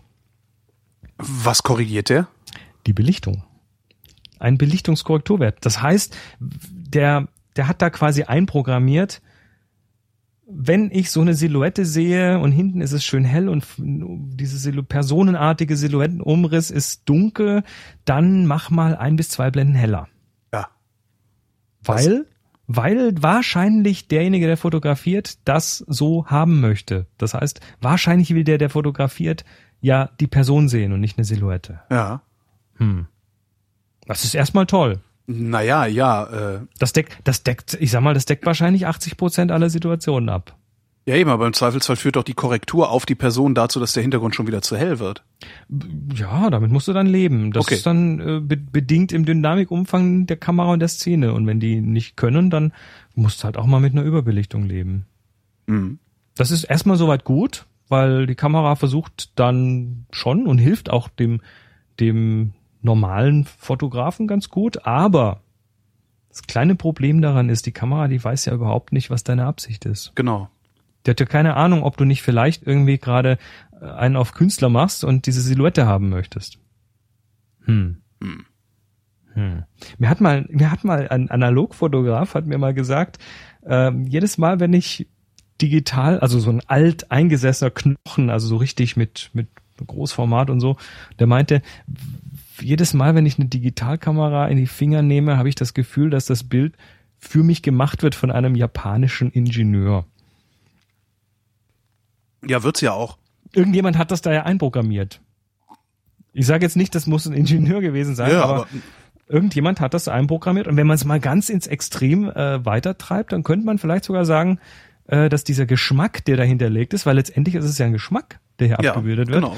ähm, der, ja, wie international ist der oder, oder haben wir da irgendwie, bekommen wir da eine japanische Geschmacksbildung? Nicht, dass das schlecht wäre, aber Also bisher hat's immer ganz gut funktioniert, ne? ja, natürlich tut's ja auch. Also Ja. die haben, die haben da viele Jahre Forschung dahinter und wir versuchen halt zu erraten, was da vom Bild ist. Aber wie gesagt, weißer Hase im Schnee, ne, geht nicht, kann die Kamera nicht. Nee. Da sieht die zu viel weiß, da gibt's so wenig Kontraste, das ist fast nicht möglich. Also wird der grau und ja, die, das Gruppenbild der Hells Angels, vielleicht ist das irgendwo abgelegt. Aber denkt dran, das ist ja jetzt keine, keine feine, also da ist jetzt keine Bilderdatenbank drin, sondern nur eine Datenbank von Mustern, die Ja. irgendwie Mhm. grob matchen oder auch nicht. Und wenn die Kamera gut ist, dann macht sie noch, wenn du sie um 90 Grad drehst, irgendwie hochkant fotografierst, dann wird das Muster vielleicht durch den Lagesensor in der Datenbank auch nochmal um 90 Grad gedreht. Also es kann schon sein, dass das irgendwie so weit geht, aber generell versucht die Kamera immer so ein bisschen, ja, irgendwie ein ordentliches Bild von der Belichtung herauszukriegen. Aber das weißt du selber, es gibt einfach genug Situationen, da kann diese Da nicht. Ja. Sache nicht funktionieren und das siehst du oft. Und manchmal ist es tatsächlich so, dass das gleiche Bild mit ganz leicht umkomponiertem Bild, wo du Kamera nur so ein bisschen drehst, plötzlich ganz anders belichtet wird. Das ist mir noch nicht aufgefallen. Dass dir, also mir passiert das. Aha. Muss ich mal drauf achten. Ich fotografiere selten hochkant. Also das heißt, die, die, die Option, die zu drehen, ist gar nicht in meinem Kopf verankert. Ach so, ja, Ich finde so Hochkantfotos immer irgendwie komisch. weil dein Bildschirm so breit ist, ne? Breiter als hoch ist. ja, ja, wahrscheinlich. Ja. Naja, also Stimmt, als ich Papierabzüge gemacht habe, fand ich das nicht so seltsam. Ho Hochkant, Hochkantbilder sind total spannend. Aber das ist ein an anderes Thema, andere Sendung. Mit einer Panoramakamera hochkant fotografieren. Ich habe mal äh, äh, Ja klar. äh, äh, Raketenstart, so genau. komplett. Ich habe mal ein Panoramafoto, also ein Hochkant-Panoramabild gesehen. Ähm, das war ein Schiff, das im Hafen festgemacht hatte und die Ankerkette äh, hing so, ne, so Richtung Kaimauer und spielende Kinder sind an der Ankerkette hochgeklettert und du hast halt wirklich die Kaimauer, die Kette, das Schiff, den Horizont, den Himmel gehabt auf diesem Foto. Das sah schon sehr spektakulär aus. Ja. Tja, Ach ja, tja. So, jetzt, jetzt haben wir diese Reflektivmessung. ja. und die ist, die ist fehleranfällig und dann äh, gibt's wie gesagt diese diese Lichtmessung, das heißt dieses Be Belichtungsmesserteil mit diesem weißen Dom und was macht das? Das schaut sich jetzt tatsächlich beim Subjekt das Licht an, was auf dieses Subjekt fällt. Ja. Und wird das quasi über diesen Dom, wird das dann von allen Seiten gesammelt und integriert und ähm, das heißt, das Ding weiß dann tatsächlich, wie viel Licht drauf fällt. Dem ist es völlig egal, ob jetzt das Model ein weißes Hemd anhat oder eine schwarze Jacke. Das ist komplett irrelevant in dem Mhm. Moment. Aber du musst natürlich zu deinem Model hingehen. Ich wollte gerade fragen, das ist auch nur direkt am Motiv möglich, ne? Ja, ist es, ich meine, eingeschränkt geht's natürlich schon. Also wenn, wenn, sagen wir mal, wenn du einen klaren Himmel hast und die Sonne scheint und äh, die scheint halt da hinten, wo der Berg ist, den du fotografierst, wahrscheinlich genauso wie da, wo du jetzt bist, wenn da keine Wolken sind. Also wenn du eine, eine gleiche Lichtsituation abschätzen kannst, kannst du in der natürlich schon messen. Das geht schon. Ja, aber da brauchst du dann auch ordentlich Erfahrung für, ne? Da brauchst du Erfahrung dafür. Ah, die Kamera kann das nicht, das meinte ich. Also es gibt keine Möglichkeit, dass die Kamera irgendwie einen aktiven, äh, eine aktive Messung am, am Motiv selber vornimmt. Nö, Okay. Macht ihr nicht. Somit so nah oder weiß der Geier, was ist da alles Nee. für.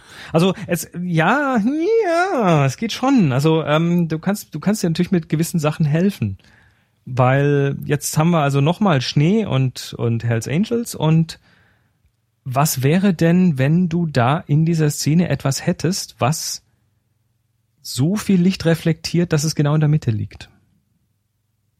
Also eine Referenz quasi. Ja gut, aber die müsstest du ja auch erstmal finden. Die müsstest du finden. Oder, oder du platzierst sie in der Szene.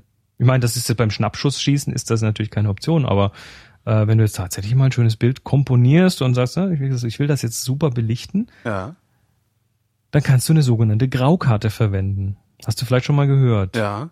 Das ist äh, so eine definierte mittlere, mittelgraue Karte, die reflektiert, ähm, ja, also die, die reflektiert 18 Prozent des auf sie fallenden Lichtes.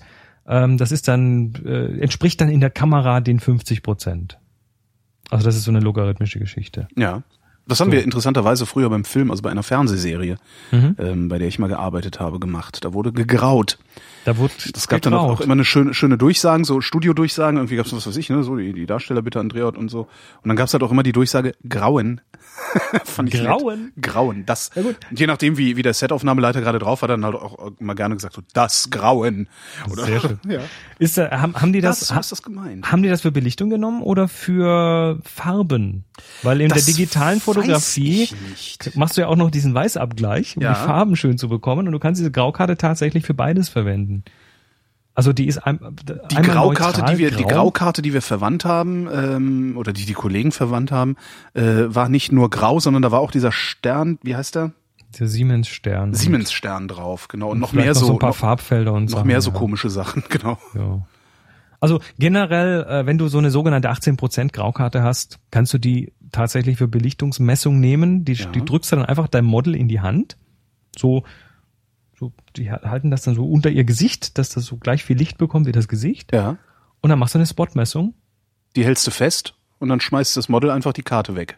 Genau. Und klick. Ja. Und wenn du diese Einstellung mit dieser Referenz hast, dann hast du im Prinzip eine Lichtmessung gemacht. Ja. Weil du hast ja dann diese, diese Reflexion von dieser mittleren Karte und wenn die dann in der Kamera auch auf die Mitte hin belichtet wird, dann passt's. Ja. Stimmt's einfach.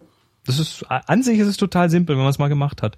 Und auf die Weise kannst du auch tatsächlich, wenn du mal Bock hast, manuell belichten möchtest, kannst du deine ISO irgendwie auf irgendeinen fixen Wert stellen, kannst die Belichtungszeit auf irgendeinen fixen Wert stellen und dann spielst du an der Blende oder umgekehrt, äh, machst die Blende fix, stellst die Belichtungszeit und machst das, während du so mit dem Spotmesser auf die Graukarte schaust und drehst dann so lange an den Rädchen, bis irgendwie das Zeigerchen von deinem Belichtungsmesser, das siehst du äh, üblicherweise im Sucher, äh, bis das Zeigerchen vom Belichtungsmesser in der Mitte ist. Das Zeigerchen vom Belichtungsmesser habe ich aber nicht an meinen Geräten. Ähm, du hast ein digitales Zeigerchen. Habe ich ein Zeigerchen? Ja, ja, du hast da so eine Skala. Ich habe immer, ich habe immer nicht alles eingeblendet. Was habe ich denn da für eine Ja, Skala? da, ja, da, mein Freund. Also so. Ach, da die Skala. Ja, Ah, die geht so von plus irgendwie drei bis minus drei oder sowas, je nach Kamera, mal ein Nee, bisschen mal, mehr, weniger. Das? Nee, das zeigt nur an, warte mal, plus drei bis minus drei. Nee, die Skala sehe ich jetzt gerade nicht. Hm, warte mal, warte mal. Nee, ich sehe, ich sehe in der Skala hier nur, äh, das ist einfach nur nochmal grafisch dargestellt, also mit einem Zeigerchen, äh, welche Belichtungszeit, welche Blende ich eingestellt habe. Okay. Aber mehr ist dann nicht. Das kannst du sicher irgendwo einschalten. Ja, wahrscheinlich. Was ist das? Weil Sinn und Zweck der Geschichte ist nämlich jetzt folgender. Diese Skala, die hilft dir. Weil jetzt gehen wir mal davon aus, die Kamera kriegt das nicht hin mit der Belichtung, weil, ne, weißer Hase im Schnee, da ist einfach irgendwie alles doof und viel zu hell und keine, nicht erkennbar, was es ist. Das matcht mit nichts in dieser Datenbank. Ja. Und da macht die Kamera automatisch einen Fallback auf so eine, so eine mittelbetonte Messung, so viel ich weiß. Ja, und dann äh, weißt du jetzt aber, weil du ja ein Mensch bist mit Erfahrung, dass das Bild zu grau werden wird. Ja. Und jetzt kannst du korrigieren, sogenannte Belichtungskorrektur machen. Mhm. Also du kannst der Kamera sagen, miss du mal, mach mal dein Ding. Ich weiß, dass du einen Scheiß messen wirst. Ich weiß aber, dass du wahrscheinlich irgendwie ein bis zwei Blendenstufen zu tief messen oder, oder belichten wirst. Deshalb korrigiere ich jetzt mal die Belichtung auf plus zwei. So, aus dem Bauch raus. Und Mhm. plötzlich ist diese Schneeszene wieder weiß und nicht mehr grau. Mhm. An sich eine ganz einfache Sache. Dafür ist die Belichtungskorrektur. Ah. das ist die Belichtungskorrektur und Ich habe mich immer gefragt, wozu brauche ich das? Und du, du, du siehst es ganz oft bei den alten analogen Kameras, also diese Leicas und was weiß ich, oder jetzt, jetzt auch diese Fujis, äh, die haben so ein Belichtungskorrekturrädchen oben an der Kamera dran, Ja. wo du von plus, ich glaube plus zwei oder drei bis minus drei schal schalten kannst, so in, in Drittelschritten. Und äh, der, es gibt einen Grund, warum das so einfach zugänglich ist bei diesen Kameras.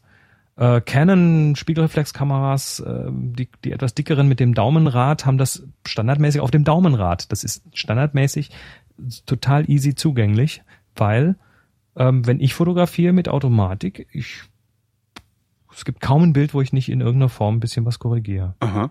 Das ist eine Erfahrungssache. Du siehst, oh, da ist viel Schwarz im Bild, na, ich mache ein bisschen heller. Oh, da ist äh, eine weiße Hauswand, äh, die dominiert, dann gehe ich mal ein bisschen nach oben. Also mach's ein bisschen. Habe ich gerade schwarz heller gesagt? Also schwarz dunkler machen. Also äh, das ist das ist tatsächlich so, das ist ein echtes Problem. Das ist kontra äh, kontraintuitiv, weil wenn du eine helle Szene richtig belichten möchtest, Ja. musst du die musst du die Belichtungskorrektur auf heller stellen. Eigentlich Äh, denkt man, eigentlich denkt man, Ja, ja, ja, ja, ja, ja, ja, ich weiß, was du meinst. machen. Ja, ich weiß, was du meinst. Ich, ich mach's auch grundsätzlich falsch. Wenn ich dann mal daran drehe Ja, ja. und denke, vielleicht hilft das ja, drehe ich grundsätzlich in die falsche Richtung. Richtig, weil, weil du, du sagst, boah, ist das hell, ich muss dunkler machen und Ja. dann drehst du auf Minus und dann machst du aus dem grauen Schnee, machst du dunkelgrauen Schnee. Ja, genau. Ja, Das ist furchtbar. stimmt, das passiert mir auch. Also wenn ich's mal und da und weil mir das nämlich ein paar Mal passiert ist, habe ich irgendwann gedacht so, nee, komm, ich lass da ganz die Finger von. Ich, ich scheine das noch nicht mal zu verstehen. Habe ich ja auch nicht. Jetzt vielleicht schon. Jetzt vielleicht schon. Tja. Also, Belichtung. Äh, Kamera versucht Mitte, Mitte hinzubekommen, kriegt's manchmal falsch hin. Du kannst auf diese Weise korrigieren. Belichtungskorrektur. Ganz, ganz zentrales Ding. Ganz wichtig. Äh, auch wichtig, das hinterher wieder zurückzustellen. Sonst, Ja, oder auch, also das kann ich mit der Fuji kriege ich das gut hin, weil die hat halt so ein Rädchen direkt am Auslöser oben, also für den Daumen. Äh, gut. Wenn die ein bisschen in meiner Tasche ein bisschen lange rumgelegen hat, ist grundsätzlich die Belichtungskorrektur verstellt. Ich habe noch kein, noch nicht rausgefunden, warum das grundsätzlich die Belichtungskorrektur ist, aber die trifft's dann immer. Vielleicht ist das das Rädchen, was am, leicht, am leichtesten geht. Ja, es ist vor allen Dingen direkt an der, E- an der Ecke. Genau, das, das, hat, so, halt das hat so Außenpräsenz. Genau, das Tja. steht über. Gut. Ja, also das ist die Belichtungskompensation Ja. oder Korrektur. Ähm, jetzt noch mal ganz kurz zum zum äh, ja, wo bringen wir das? Bringen wir jetzt unter, ist egal. Also eine kleine eine kleine Technicality. Ähm, diese Blendenstufen, also wir reden ja immer von Blendenstufen und jetzt gibt's ja diese Blendenreihe, ne, mit diesen komischen Zahlen Ja. ähm, so F2, 28, äh, 24, 28, 3, 4, 4, 4, 8, 5, 6 und so weiter. Und das wäre jetzt eine halbe Blendenstufenreihe. Es gibt die ganze Blendenstufen und dann gibt's noch Drittel und irgendwann wird man zum Hirsch, weil da steigt ja keiner mehr durch. Mhm. Ähm, deine Kamera ist, wenn du sie auspackst, frisch einschalt, einschältst, in der Regel auf Drittelblendenstufen eingestellt. Mhm.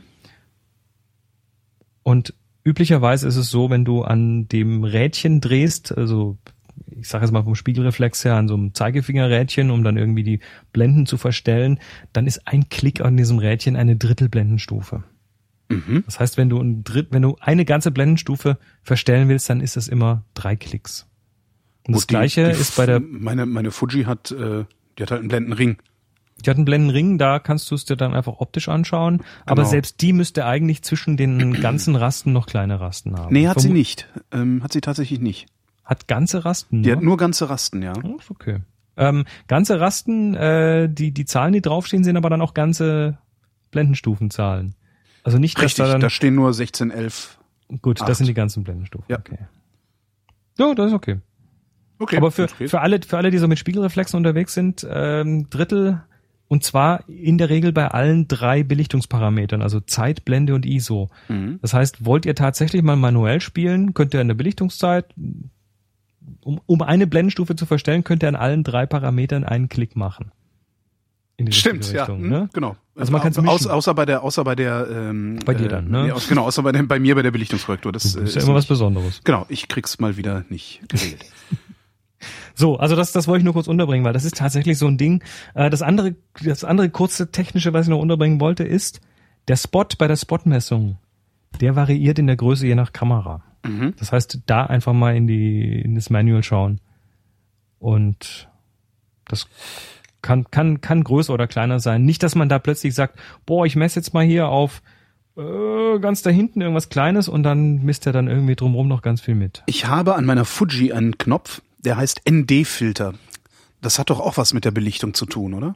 Ja, der ND-Filter, du hast einen, äh, einen physischen ND-Filter. Das ist ein, also was ist ein ND-Filter? Genau. Was ist das überhaupt? Und ja. ND steht für neutrale Dichte. Mhm.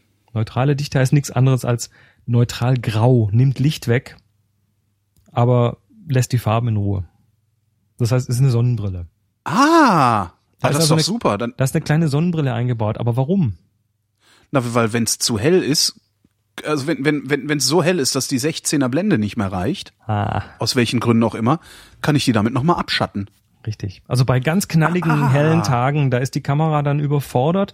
Oder du hast dann ganz typischerweise kurze Belichtungszeiten und winzige Blenden und alles ist immer super scharf und du kriegst irgendwie so wenig Schärfen. Haben wir letztes Mal gemacht, ne? Wenig Schärfen, tiefe, weit offene Blende. Ähm, die kriegst dann plötzlich nicht mehr hin. Willst du aber vielleicht machen.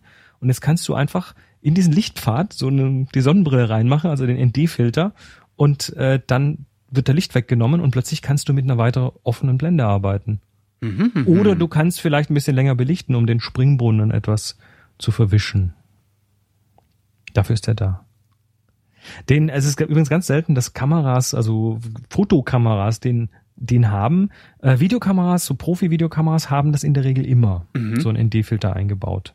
Auch sogar mehrere Stufen, also mit, dass dann irgendwie zwei, drei verschiedene Dinger da reinklappen kannst.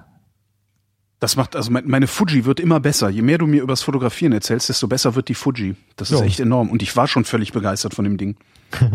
Also der ND-Filter ist tatsächlich cool, weil da, jetzt, kannst du plötzlich bei Sonne noch irgendwie Porträts mit unscharfem Hintergrund hinkriegen. Ja. und So. Ja, super. Ha. Nicht, ver nicht vergessen, den dann wieder- wieder rauszunehmen, wenn du drinnen fotografierst, weil da brauchst du dann alles Licht, Ja. was du kriegen kannst. Du hattest So. außerdem gesagt, es gäbe Belichtungsregeln, die du noch nennen wolltest. Oh ja, da kommen wir, kommen wir gleich noch drauf. Ach so, okay. Du klangst gerade so, als wärst du schon durch. Da, Nein, nein, nein, äh, nein, nein, nein, nein. Ich wollte, ich, ich, wollte, ich wollte nur so ein, so ein, so ein, so einen kleinen Einschub machen, damit das mal vom Tisch ist, weil Ah, verstehe. es äh, jetzt jetzt wird's ja ganz, jetzt kommt noch viel interessanter. Jetzt reden wir nämlich mal kurz über das Histogramm. Das, oh ja, das, das ist auch so ein Ding. Hat auch mit Belichtung zu tun. Ach, Das, das Histogramm ist, ist total simpel, es ist hyper simpel. Du wirst gleich lachen, wie einfach das Ding ist. Das Histogramm ist einfach nur eine statistische Repräsentation der Helligkeiten in deinem Bild. Du hast eine X-Achse ja, und das ist eine Y-Achse. ja. Die X-Achse geht von links nach rechts, von schwarz bis weiß. Das ist dein Kontrastumfang. Ah, Die Y-Achse, also die senkrecht drauf steht, Ja. zeigt dir im Prinzip nur an, wie viele Pixel der entsprechenden Helligkeit in deinem Bild sind. aber was habe ich davon? Also wie lese ich das Ding spontan so, dass ich mein Bild damit äh, äh, besser kriege? Also du kannst natürlich bei deiner Kamera, das kannst du dir sogar einspiegeln lassen in, Ja. in den Sucher, kannst du so ein Live-Histogramm einspiegeln lassen. Mhm. So, und wenn du jetzt weißt, wie das Histogramm aussehen muss, damit eine entsprechende Szene richtig aussieht hinterher von der Belichtung, dann kannst du das so hintrimmen. Stell dir jetzt mal vor, du hast die, den weißen Hasen im Schnee. Ja. Das Histogramm in der Mitte, das, genau die Mitte des Histogramms, das ist da, wo die Graukarte sitzt. Das ist das, wo die Kamera hinbelichten möchte. Ah, das heißt, wenn ich wenn ich jetzt wenn ich es jetzt hinkriege über das Histogramm alles in die Mitte zu rücken, Dann hast du alles grau. Ach so, ich dachte, dann hätte ich das Bild gut. Fuck. Nö. Wo? Wieder nicht. Das Ja, mit dem es- Denken also- ist auch nicht so meins. Das äh, muss man. Histogramm links, links dunkel, rechts hell. Ja. So, das heißt, äh, wenn du einen weißen Hasen Schnee hättest, äh, vor dir hast, wo würde denn dann die, die, der größte Anteil an Helligkeit in diesem Bild sitzen auf dem Histogramm? Nochmal, rechts dunkel, links hell. Nee, rechts hell, rechts Rechts dunkel. Links dunkel, rechts hell. Der größte Anteil in dem Histogramm, der würde halt rechts sitzen. Richtig, da hast du Ja. rechts so einen Berg, der, Ja, genau. der, wenn er, wenn, wenn du die Automatik es machen lässt, dann liegt er in der Mitte beim fertigen Bild. Und wenn du jetzt sagst, nee, ich mache jetzt eine Tonwerkkorrektur, weil in der Mitte, da gehört er nicht hin, der gehört nach rechts, dann weißt du jetzt, wenn das Histogramm bei einer, bei einer Schneelandschaft rechtslastig ist, dann bist du wahrscheinlich einigermaßen gut mit der Belichtung. Mhm. Das gleiche äh, mit den Hells Angels. Schwarze Lederjacken. Die sitzen jetzt im Histogramm vermutlich eher links. Ja. Das heißt, äh, du hast plötzlich auf der linken Seite einen Berg. Das heißt nicht, dass da rechts nichts mehr ist, ne? Wenn die helle, wenn die weiße Gesichter haben, ne? Pantomimen, äh, Hells Angels, ne? So gesichtweiß angemalt, dann hast du natürlich rechts auch noch ein bisschen was. Aber der Großteil des Bildes ist schwarz. Wenn das Histogramm links abgeschnitten wird, also wenn es tatsächlich links anstößt, dann hast du Unterbelichtung. Wenn es rechts anstößt, Ich dann muss, hast mir du das, ich muss mir das in der Kamera angucken, parallel dazu. Warte mal, wie Mach das mal. Ich guck gerade, wie man das einschaltet. Ich weiß leider nicht, wie ich das einschalte hier. Das kann ich dir leider auch nicht sagen bei Nee, der ich, Kamera. ach, verdammt. Ausgerechnet jetzt. Äh, nee, ka- nee, funktioniert nicht. Muss ich nachher nochmal in Ruhe machen. Mach das, das Ruhe. das kann ich jetzt nur zur Kenntnis nehmen, was du, was du mir kannst, sagst. Kannst Äh, du nochmal zurückspulen. Also, genau. ähm, ja, also, aber stell dir vor, du hast da so eine Berg- und Tallandschaft und äh, die wird jetzt einfach rechts abgeschnitten. ja. Das heißt, da sind Tonwerte, die rechts einfach nicht mehr draufpassen. Das ist Überbelichtung. Die aber eigentlich hätten drauf sein müssen, ja. Hm? Wenn du das so Die willst. hättest du drauf sein haben. Ja, na, ich will das immer so. Wir, wir Wenn gehen du das davon Aus, willst. ja, genau, wir gehen davon aus, dass ich Standardfotograf bin. Also gehen wir von aus, du willst das alles in dieses Histogramm irgendwie reinpacken. Mhm. Ja, und das gleiche eben, wenn es links abgeschnitten ist, Unterbelichtung. Wenn du jetzt ein Foto machen würdest von einer Graukarte, bildfüllend Graukarte, nur so ein graues Ding, wie würde dann da das Histogramm aussehen? Ja, dann wär's alles in der Mitte.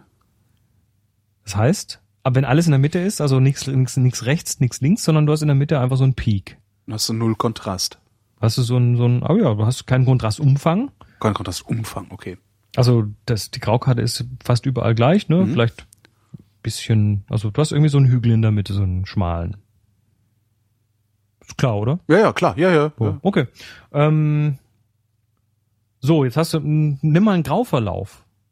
Fotografier mal so einen, so eine, kennst du vielleicht noch, ne, aus dem, Äh, aus dem, aus der Dunkelkammer, so Grauverlauf. nee, Dunkelkammer, Dunkel, nee, Dunkelkammer war nicht, nicht meins. Hast du nicht ich, gemacht. Nee, nee, Na ich egal. bin Fotolabor. Aber stell, stell, stell dir so ein, so, ein, so ein Bild vor mit einem Grauverlauf, ne? Fängt bei Schwarz an, geht nach Weiß und hat, hat halt so einen, so einen sanften Übergang von Schwarz nach Weiß. ja. Machst du davon ein Foto? Wieder bildfüllend. Wie würde das Histogramm aussehen? Wahrscheinlich auch alles in der Mitte. Wieso? Du hast doch Schwarz, hast doch Weiß, hast doch Kontrast.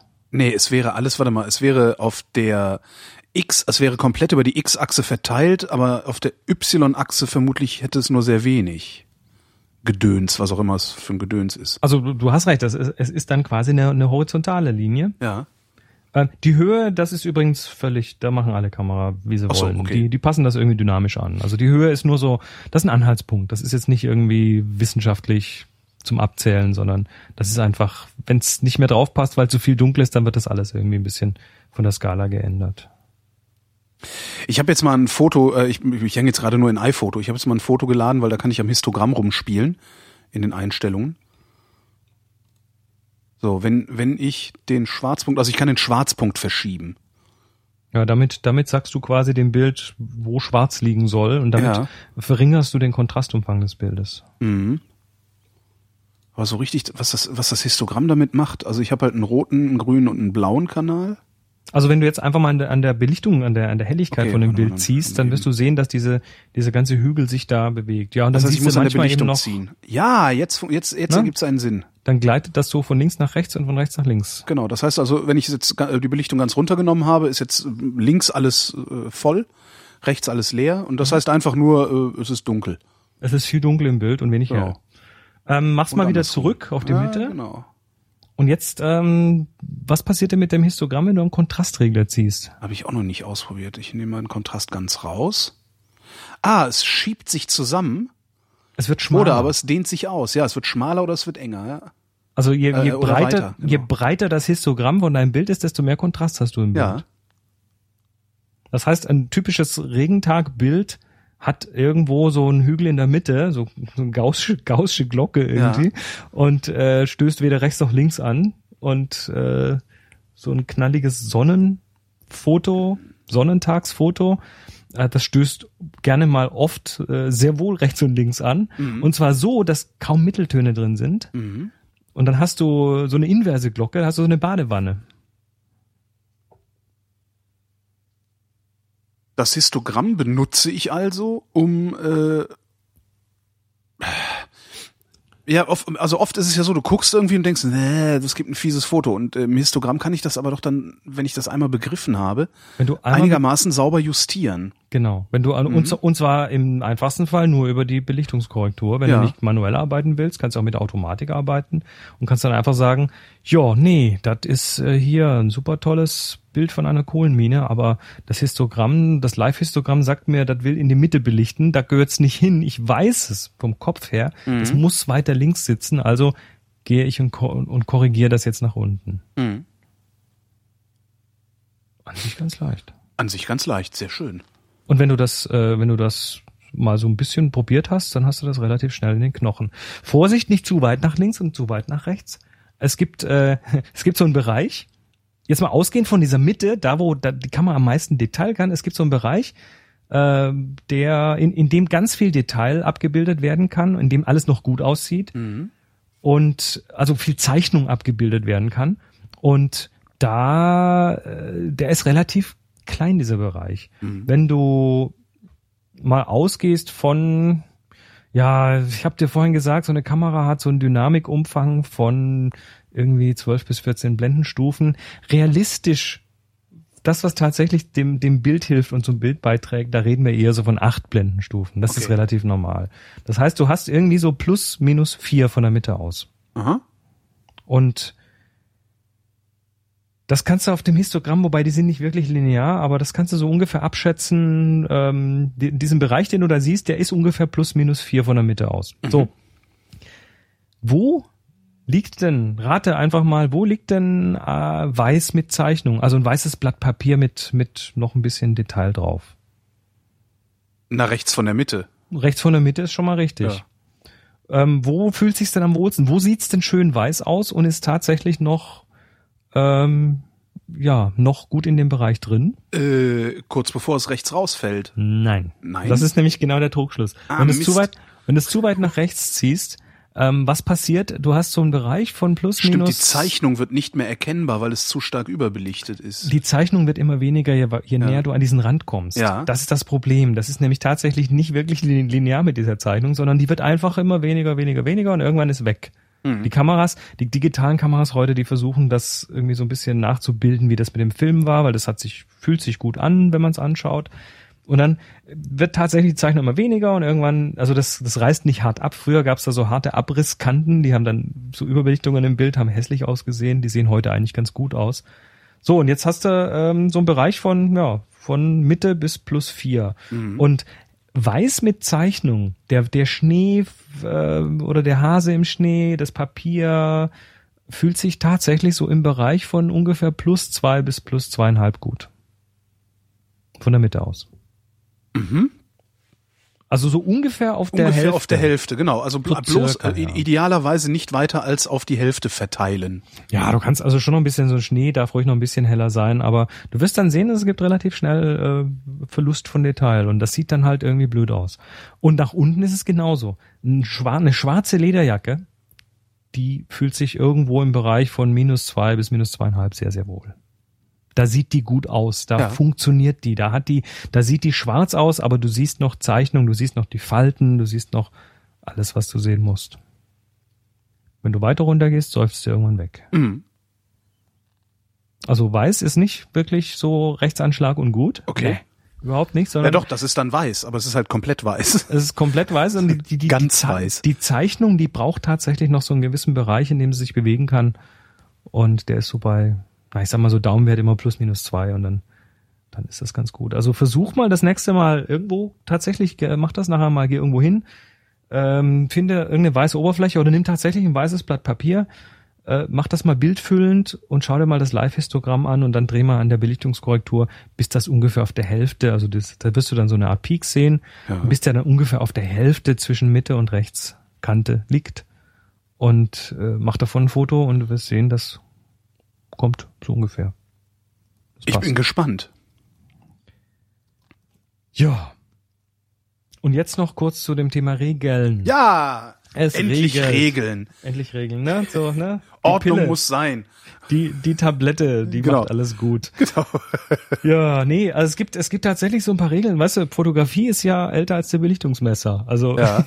Belichtung messen konnte man irgendwie lange nicht und musste dann nach irgendwelchen Faustregeln gehen und das Belicht das Filmmaterial war früher ja auch nie irgendwie so zuverlässig. Ich rede jetzt von tatsächlich Frühzeit der Fotografie. Mhm. Irgendwann mal wurde es dann standardisiert und dann kam auch Belichtungsmesser, aber das waren erstmal Handbelichtungsmesser und dann äh, wie auch immer. Also auf jeden Fall äh, gab es eine Zeit, da gab es keine Belichtungsmesser oder nur die Kamera hatte halt keinen, weil das wäre sonst zu teuer geworden. Mhm.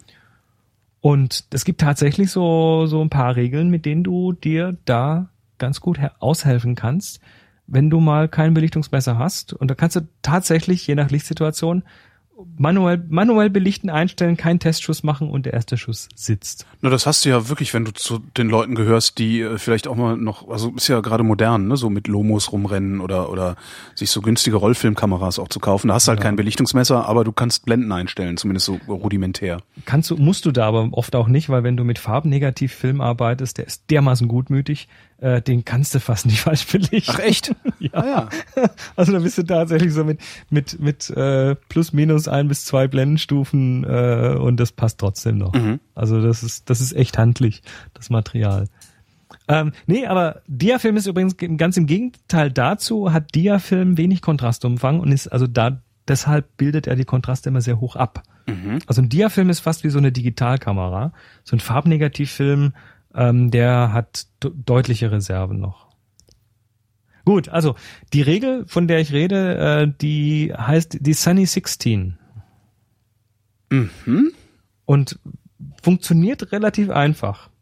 Ja. Du nimmst, du stellst die Belichtungszeit auf das Inverse der ISO. Also wenn du ISO 100 hast, dann stellst du die Belichtungszeit auf ein Hundertstel. Wenn du ISO 400 hast, stellst du auf ein Vierhundertstel. Ja. Das ist erstmal total simpel.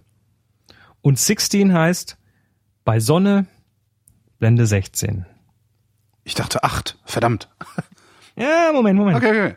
Also Blende 16. Also Ja. bei Sonne, ähm, dieser inverse Blenden-ISO-Wert, das, äh, das gleicht sich aus von der Belichtung. Das haben wir vorhin gelernt. Du machst einfach äh, die ISO doppelt so hoch und dadurch wird die Belichtungszeit doppelt so äh, schnell oder halb so lang. Ja. Und damit kannst du auch, was weiß ich, Tausendstel mit ISO 1000 fotografieren oder ein Hundertstel mit ISO 100. Das ist von der Belichtung her identisch. Mhm.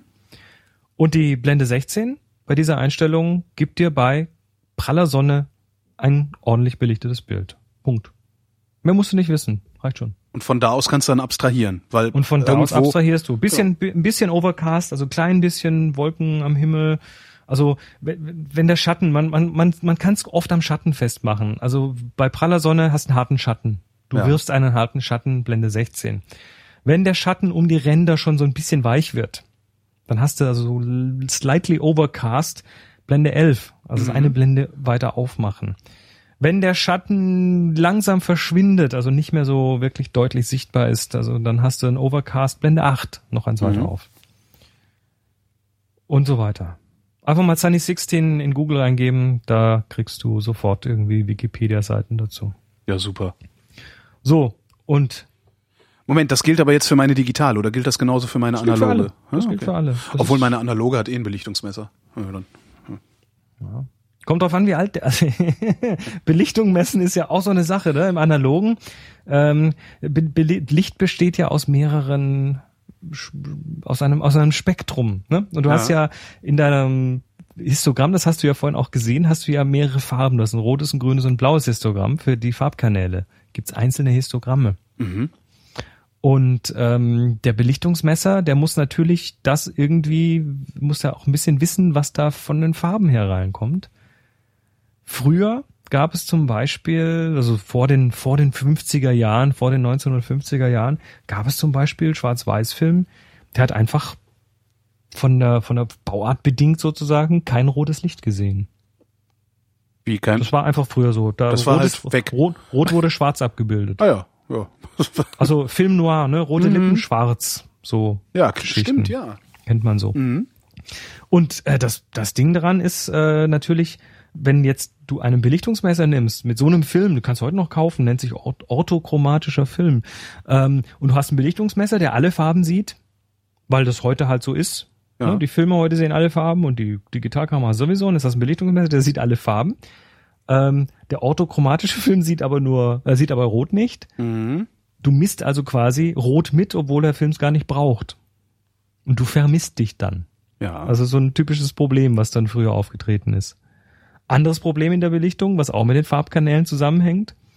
Äh, hast du, du, äh, wenn in der Kamera, wenn du da dein Live-Histogramm anmachst, ich weiß gerade nicht, wo ich es anmache, äh, aber ja, egal.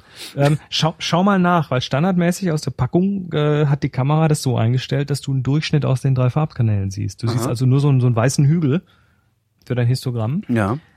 Aber darunter verstecken sich drei Farbkanäle und jeder Farbkanal kann eine andere Belichtung haben. Mhm. Stell dir vor, was passiert wohl mit den Histogrammen, mit den einzelnen Farbhistogrammen, wenn du jetzt eine rote Rose mit einem Makroobjektiv so Bildhüllen fotografierst. Rate mal, welcher der drei Farbkanäle da am meisten zu tun hat. Na, der rote. Ja, weil die Rose ja rot ist. Genau. Ja. Das heißt, blau und grün haben nicht wirklich viel Arbeit. Mhm.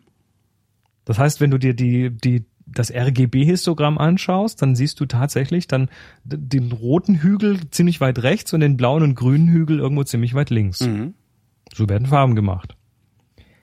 Was dabei aber passieren kann, ist, dass ein Farbkanal, in diesem Fall der rote Farbkanal, überbelichtet wird. Aber die anderen beiden nicht. Und das Durchschnittshistogramm aus diesen drei Farbkanälen sieht perfekt mittig aus. Ja. Und das ist ein Problem, weil was passiert, wenn du einen Farbkanal überbelichtest? Das Bild Das- kriegt einen Farbstich. Das, nein, das Bild kriegt keinen Farbstich, Nicht? sondern, sondern das Detail in diesem Farbkanal geht verloren. Das ist wie wenn du Du überbelichtest. musst damit aufhören, mir solche Fragen zu stellen. Ich beantworte sie eh immer falsch. Also das doch, Mach ich, mach ich ab jetzt. Ist Okay. gut. Nee, es ist, ist tatsächlich so. Äh, der rote Farbkanal wird überbelichtet ja, und damit geht Detail verloren, weil Überbelichtung heißt kein Detail mehr. ja. Das heißt, du hast eine rote Farbfläche, da wo eigentlich die schöne Zeichnung in den Rosenblättern sein sollte. Mhm. Das ist doof. Das sieht nicht schön aus. Also immer so ein bisschen, äh, also wer, wer wer es einschalten kann, einfach mal einschalten, das Histogramm von normal auf RGB umschalten. Ja. Und plötzlich hat man so einen Überblick und äh, sieht, oha, das grüne Gras ist überbelichtet, das, äh, der Rest nicht und vielleicht sollte ich dann einfach ein bisschen die Belichtung nach unten korrigieren, dass da noch Detail in diesem Gras bleibt. Da muss ich echt mal gucken. Also ich habe Live-Histogramm, wie gesagt, eingeschaltet, gedacht, äh, mach wieder weg. Es ist ein, einer der besten Helfer. Ja. Was ich, was ich typischerweise tue, also du kennst das, ne? So Fotografen machen Klick und dann schauen sie kurz aufs Display, machen Klick, schauen kurz aufs Display, Genau. also dieses Rumchimpen, ne? immer wieder gucken. Ja, das ist das, was wir Amateure auch machen, aber wir gucken halt, sieht das Bild schön aus? Ja, und, und genau das tue ich nicht, sondern ich, ich weiß ja, in dem Moment habe ich es hab ich's komponiert und das ist gut und ich habe das so eingestellt, dass ich das Bild auch tatsächlich nur ganz klein auf dem äh, Review nachher hab. Mhm. Aber ich, ich schaue mir das Histogramm an, ich schaue mir an, ob ich es ordentlich belichtet habe. Das, muss ich mal ausprobieren. Das Also, ist es, bei, ja. bei meiner Spiegelreflex ist das, ne, ich sehe das vorher nicht, das Histogramm, das heißt, es ist tatsächlich ein, ein Hinterher-Histogramm, aber bei so einem Live-Histogramm kannst du natürlich vorher auch schon abfangen. Meine alte Analoge ist übrigens eine Minox 35 GTE. Cool. Ne? Cool. Kriegst du mittlerweile auf Ebay hinterhergeworfen, die Dinger, und das Ja. ist eine richtig gute Kamera. Ich weiß. Tja. So, und jetzt ganz zum Schluss noch, noch, ah nee, warte mal, noch eine Regel und dann noch, dann noch was Interessantes. Okay, ich versuche zu verhindern, dass ich einschlafe, Nein, du wirst nicht bevor es interessant wird. Nein, diese, diese, ja, man muss ja, man muss ja teasen, nicht wahr, ne? Ja, ja. Das, das wisst, das wisst doch ihr Rundfunkler, wisst doch, dass man teasen muss. Na, ich bin ja ein Weil großer Feind. sonst, weil die Leute sonst während der Werbung wegschalten. Ich bin ein großer Feind des Teasers. Ähm, also ich bin ein großer Feind des Teasers in den Medien, wenn der Teaser nur dazu dient, die Leute dran zu halten. Ja, natürlich. Das ist halt katastrophal. Also ich finde es wichtig zu sagen, so in 20 Minuten haben wir übrigens den Chris Marquardt dran, der erzählt euch, wie das mit dem Fotografieren geht. Äh, aber so wird ja in der Regel nicht geteased. Ne? Nee, das wird- Sondern das der wird- Rundfunk teast ja in der Regel so, dass in 20 Minuten sagen wir euch, wie ihr ein Auto gewinnen könnt. Und, nicht- in, und dann wird ja halt in den 20 Minuten gesagt, wie du in 20 Minuten ein Auto gewinnen kannst. Nicht nur das, sondern sie verwenden dann so Worte wie jetzt. Genau, jetzt und exklusiv. Das Und ist, jetzt heißt äh, in, in zehn Minuten nach dem Werbeblock. Genau. Ja, ja. Ich, ich finde, also ich bin kein Freund von Jingles und ich bin kein Freund von Teasing. Und das Allerschlimmste, was der, der Hörfunk sich hat jemals einfallen lassen, ist das sogenannte Hook-Teasing. Hooks, das denn? Hooks, also äh, Hooks, die Hookline ist äh, eine sehr prägnante Stelle aus einem Lied, also meistens der Refrain. Ne? Mhm. Ähm, und was Sender gerne machen, und ich finde das katastrophal, ist, äh, und in der nächsten halben Stunde hört ihr äh, erste Hookline, zehn Sekunden lang oder fünf Sekunden lang. Und hier das neue von, äh, weiß ich nicht, Adele. Hook, dann kommt wieder die Hookline ein paar Sekunden und äh, äh, die Simple Minds und wieder ein bisschen Hookline. Aber erst Info oder wie auch immer sie es nennen und dann kommt erstmal Werbung, dann kommt Verkehr, dann kommt Wetter, dann kommen vielleicht ein paar äh, Nachrichten, die äh, am besten boulevardesk sind und dann kommen die Lieder. Und ich finde dieses Hook-Teasing total zum Kotzen, weil nämlich jedes Mal, wenn mir jemand sagt, also wenn, ne, da läuft die Hookline meines Lieblingsliedes und mir sagt jemand, das hörst du aber nicht jetzt, sondern du musst hier diesen ganzen Scheiß dir anhören, bevor du dein Lieblingslied hören darfst, schalte ich um. Das Also ist, das ist wie Droge, ne? Anteasern das ist und eine Frechheit, ist das. Aber anscheinend funktioniert's oder zumindest bilden sich die Radiomacher, die äh, dieses Mittel verwenden, ein, dass es funktioniert. Zurück zur Fotografie, sonst rege ich mich wieder auf. zweite Regel, ne? Bitte. Die, Lu die Looney 8. Looney 8, auch schön. Genau. Wenn du Mond fotografieren willst. Ja. Da, da ist ja, da hast du, hast du genannt, das dieses typische Problem. Du hast eine riesengroße schwarze Fläche und Ja. da eine kleine Lichtquelle. Und was macht die Kamera? Die reißt auf und du hast da irgendwie völlige Überbelichtung. Ähm, wenn du jetzt mal eine lange, lange Optik hast, irgendwie, was weiß ich, 500 Millimeter, 1000 Millimeter, keine Ahnung, Mhm. kann man sich mal ausleihen oder so, ähm, dann kriegst du den auch tatsächlich ordentlich abgebildet. Und zwar so und mit den vielen Pixeln heute sowieso kannst du noch kroppen hinterher. Ähm, aber wenn du den ordentlich belichtest, dann siehst du da die Krater und den ganzen Scheiß. Ja, genau. Und zwar richtig gut. Also und und nicht nicht bitte nicht bei Vollmond, sondern nimm den Halbmond. Wenn dieses wenn es nicht von der Seite du diesen kommt, Übergang hast, so eine diese, dann diese, hast du an diesem diese, Übergang unglaublich tolle Krater und Sachen. Und das kann jeder eigentlich machen. Ähm, reinzoomen, was geht, Blende ein bisschen zumachen und dann eben, ne, das ist zwar Nacht, aber man muss da nicht lange belichten, weil der Mond, der wird ja fett angestrahlt von der von der Sonne Ja. Und ähm, ist im Prinzip so eine, ja, fast wie eine Graukarte, eine Hellgraukarte und äh, wirft schon eine Menge Licht wieder zurück. Jetzt ist das aber nicht ganz so hell wie die Sonne. Klar, da geht was verloren, weil die Oberfläche halt eben nicht weiß ist. Mhm. So. Und das funktioniert tatsächlich so bei Blende 8 bis 11 mit den gleichen Sunny 16 Geschichten. ISO 100, ein Hundertstel, äh, Blende 8, Klick. Du hast einen gut belichteten Mond. Nee. Doch. Geil. Probier das mal. Mach Heute ich. Nacht. Na, der Mond, der Ah. Mond ist jetzt im Moment kommt der Mond erst nach Mitternacht. Ah, Mist. Ähm, das heißt, nur ein bisschen warten, wobei jetzt gerade der Halbmond ist. Also jetzt hat er gerade so 50 Prozent ungefähr Helligkeit. Das Schlimme ist, also zumindest der Tag heute war so wolkenfrei, dass es sehr gut sein kann, dass man den Mond schön sehen würde heute Nacht. Wahrscheinlich. Aber Stell dir doch einen Wecker auf zwei. Nee, schaffe ich nicht. Ich muss morgen früh raus. Na, vielleicht machen es ja ein paar und stellen mal irgendwie Bilder in die Kommentare oder so. Ja, Kann stimmt. man das bei dir? Bilder Oder in die Kommentare. Ich weiß gar nicht. Bild? Ja, Links Links, zu Bildern sind immer besser. Sonst liegt das das bei mal. mir im Server rum. Ja. So, und jetzt, jetzt noch das, ich meine, das war jetzt super interessant, aber jetzt kommt das richtig Interessante, was ich vorhin angeteased habe. Nee, ähm, du kennst das, wenn du RAW fotografierst und dann in Lightroom eine Überbelichtung hast und dann ziehst du an diesem Helligkeitenregler oder einem Highlights-Regler, Lichter, Lichterregler heißt der, glaube ich, auf Deutsch, und dann kannst du plötzlich aus diesem überbelichteten, was weiß ich, Wolken, kannst du plötzlich wieder Detail rauskitzeln. Da ist noch was. ja. Hast du das mal gemacht? Nee. Das ist so ein, so ein, ähm, ja, sa- sagt man so, ne, mit RAW, da hast du ja nochmal plus minus eine Blende über, die, über Ja. diesem Dynamikumfang drüber und kannst dann tatsächlich noch was rauskitzeln. Aber habe ich bisher noch nicht gemusst, sagen wir mal so. Also, Okay. Wie gesagt, und äh, Lightroom ist jetzt äh, nicht wirklich. Also da kenne ich mich noch nicht gut genug mit aus. Also da Ja. ist, äh, muss Also ich muss da- da mehr Muße reinwerfen oder Da, drauf. da gibt's werfen, diesen Regler, ich mach das hier gerade mal auf, das heißt auf Deu auf Englisch heißt das Highlights und auf Deutsch weiß ich nicht. Also wenn man an dem zieht, so, ähm, Na, das ist So, äh, so leichte äh, Überbelichtungen kriegt man damit wieder eingefangen. Ich glaube, das Aber ist die, Licht und Schatten heißen die, glaube ich, auf Deutsch, diese Regler, oder? das kann das sein. sein? Ja, genau, Licht und Schatten und dann noch die Weiß, Weiß und Schwarzpunkt. Genau. Mhm. So, ähm, aber wie macht Lightroom das? Was, was ist da, was, was passiert da im Bild? Ich frage dich das jetzt nicht, weil Genau. die, die Antwort hätte ich bis vor kurzem auch noch nicht gehabt. Äh, ähm, also Tatsache ist, über, ein, ein überbelichteter Farbkanal ist überbelichtet. Das ist einfach so. Mhm. Wenn weg ist, dann ist weg. Und das siehst du, wenn du zum Beispiel dir so eine Schwarz-Weiß-Kamera nimmst, so eine Leica M Monochrom, die nur Schwarz-Weiß macht, die hat also dann nicht drei Farbkanäle, sondern nur einen. Da ist eine Überbelichtung einfach eine Überbelichtung. Da kannst du nichts mehr retten mit Lightroom. Das ist einfach weg. Mhm. Und interessanterweise kannst du aber aus diesen Farbbildern, RAW-Bildern immer noch ganze Menge rauskitzeln. Und ich habe, ich, wo ich, ich war, ich dachte, das kann doch nicht wahr sein. Da ist doch nicht mehr Information drauf. Also das ist doch nicht noch irgendwie so, ne, wie beim, wie beim äh, Mofa, ne, so, so, so, ein- so ein Schalter, dass der Tank, wenn er leer ist, nochmal eine Reserve hat irgendwie. Ja. Nö, ist er nicht. Sondern, was macht Lightroom? Es schaut sich alle Farbkanäle an und üblicherweise reißt tatsächlich immer erst einer von den Farbkanälen aus, bevor die anderen mit ausreißen. Also blauer Himmel, da reißt wahrscheinlich der blaue Farbkanal zuerst aus. Ja. Und dann geht Lightroom her und leiht sich Informationen von den noch intakten Kanälen. Da wird einfach das, was auf Rot und Grün noch ist, wird einfach aufs Ich Blau finde das immer so faszinierend, dass ja irgendjemand mal auf diese Idee überhaupt erstmal gekommen sein ich, muss. Ich, mich jetzt auch umgehauen. Also, Und äh, das, das geht. Das äh, war in den älteren Versionen, war das tatsächlich, mussten zwei intakt sein. Mittlerweile äh, wird da noch irgendwelche Voodoo getrieben, irgendwelche Magie, irgendwelche Algorithmen, die dann versuchen tatsächlich noch aus einem Kanal noch was rauszukitzeln. Wenn da noch, wenn schon blau und grün überbelichtet sind und rot noch ein bisschen Detail hat, dann kann er da immer noch so ein bisschen was rausholen. Ähm, und dann geht's so weit, dass wenn da nichts mehr ist, dann dann erfindet er was. Dann versucht er noch irgendwie so ein bisschen. Auch schön.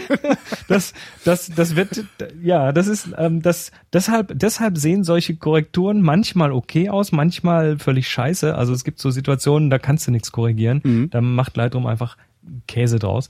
Ähm, aber so ein bisschen was geht und der, ja, der leiht sich tatsächlich von fremden Farbkanälen Informationen. Ah, Ist das nicht da, wa? es ist wunderbar. Tja. Wie immer mit dir zu reden, wunderbar ist, mein lieber Chris. Vielen Dank für dieses Gespräch.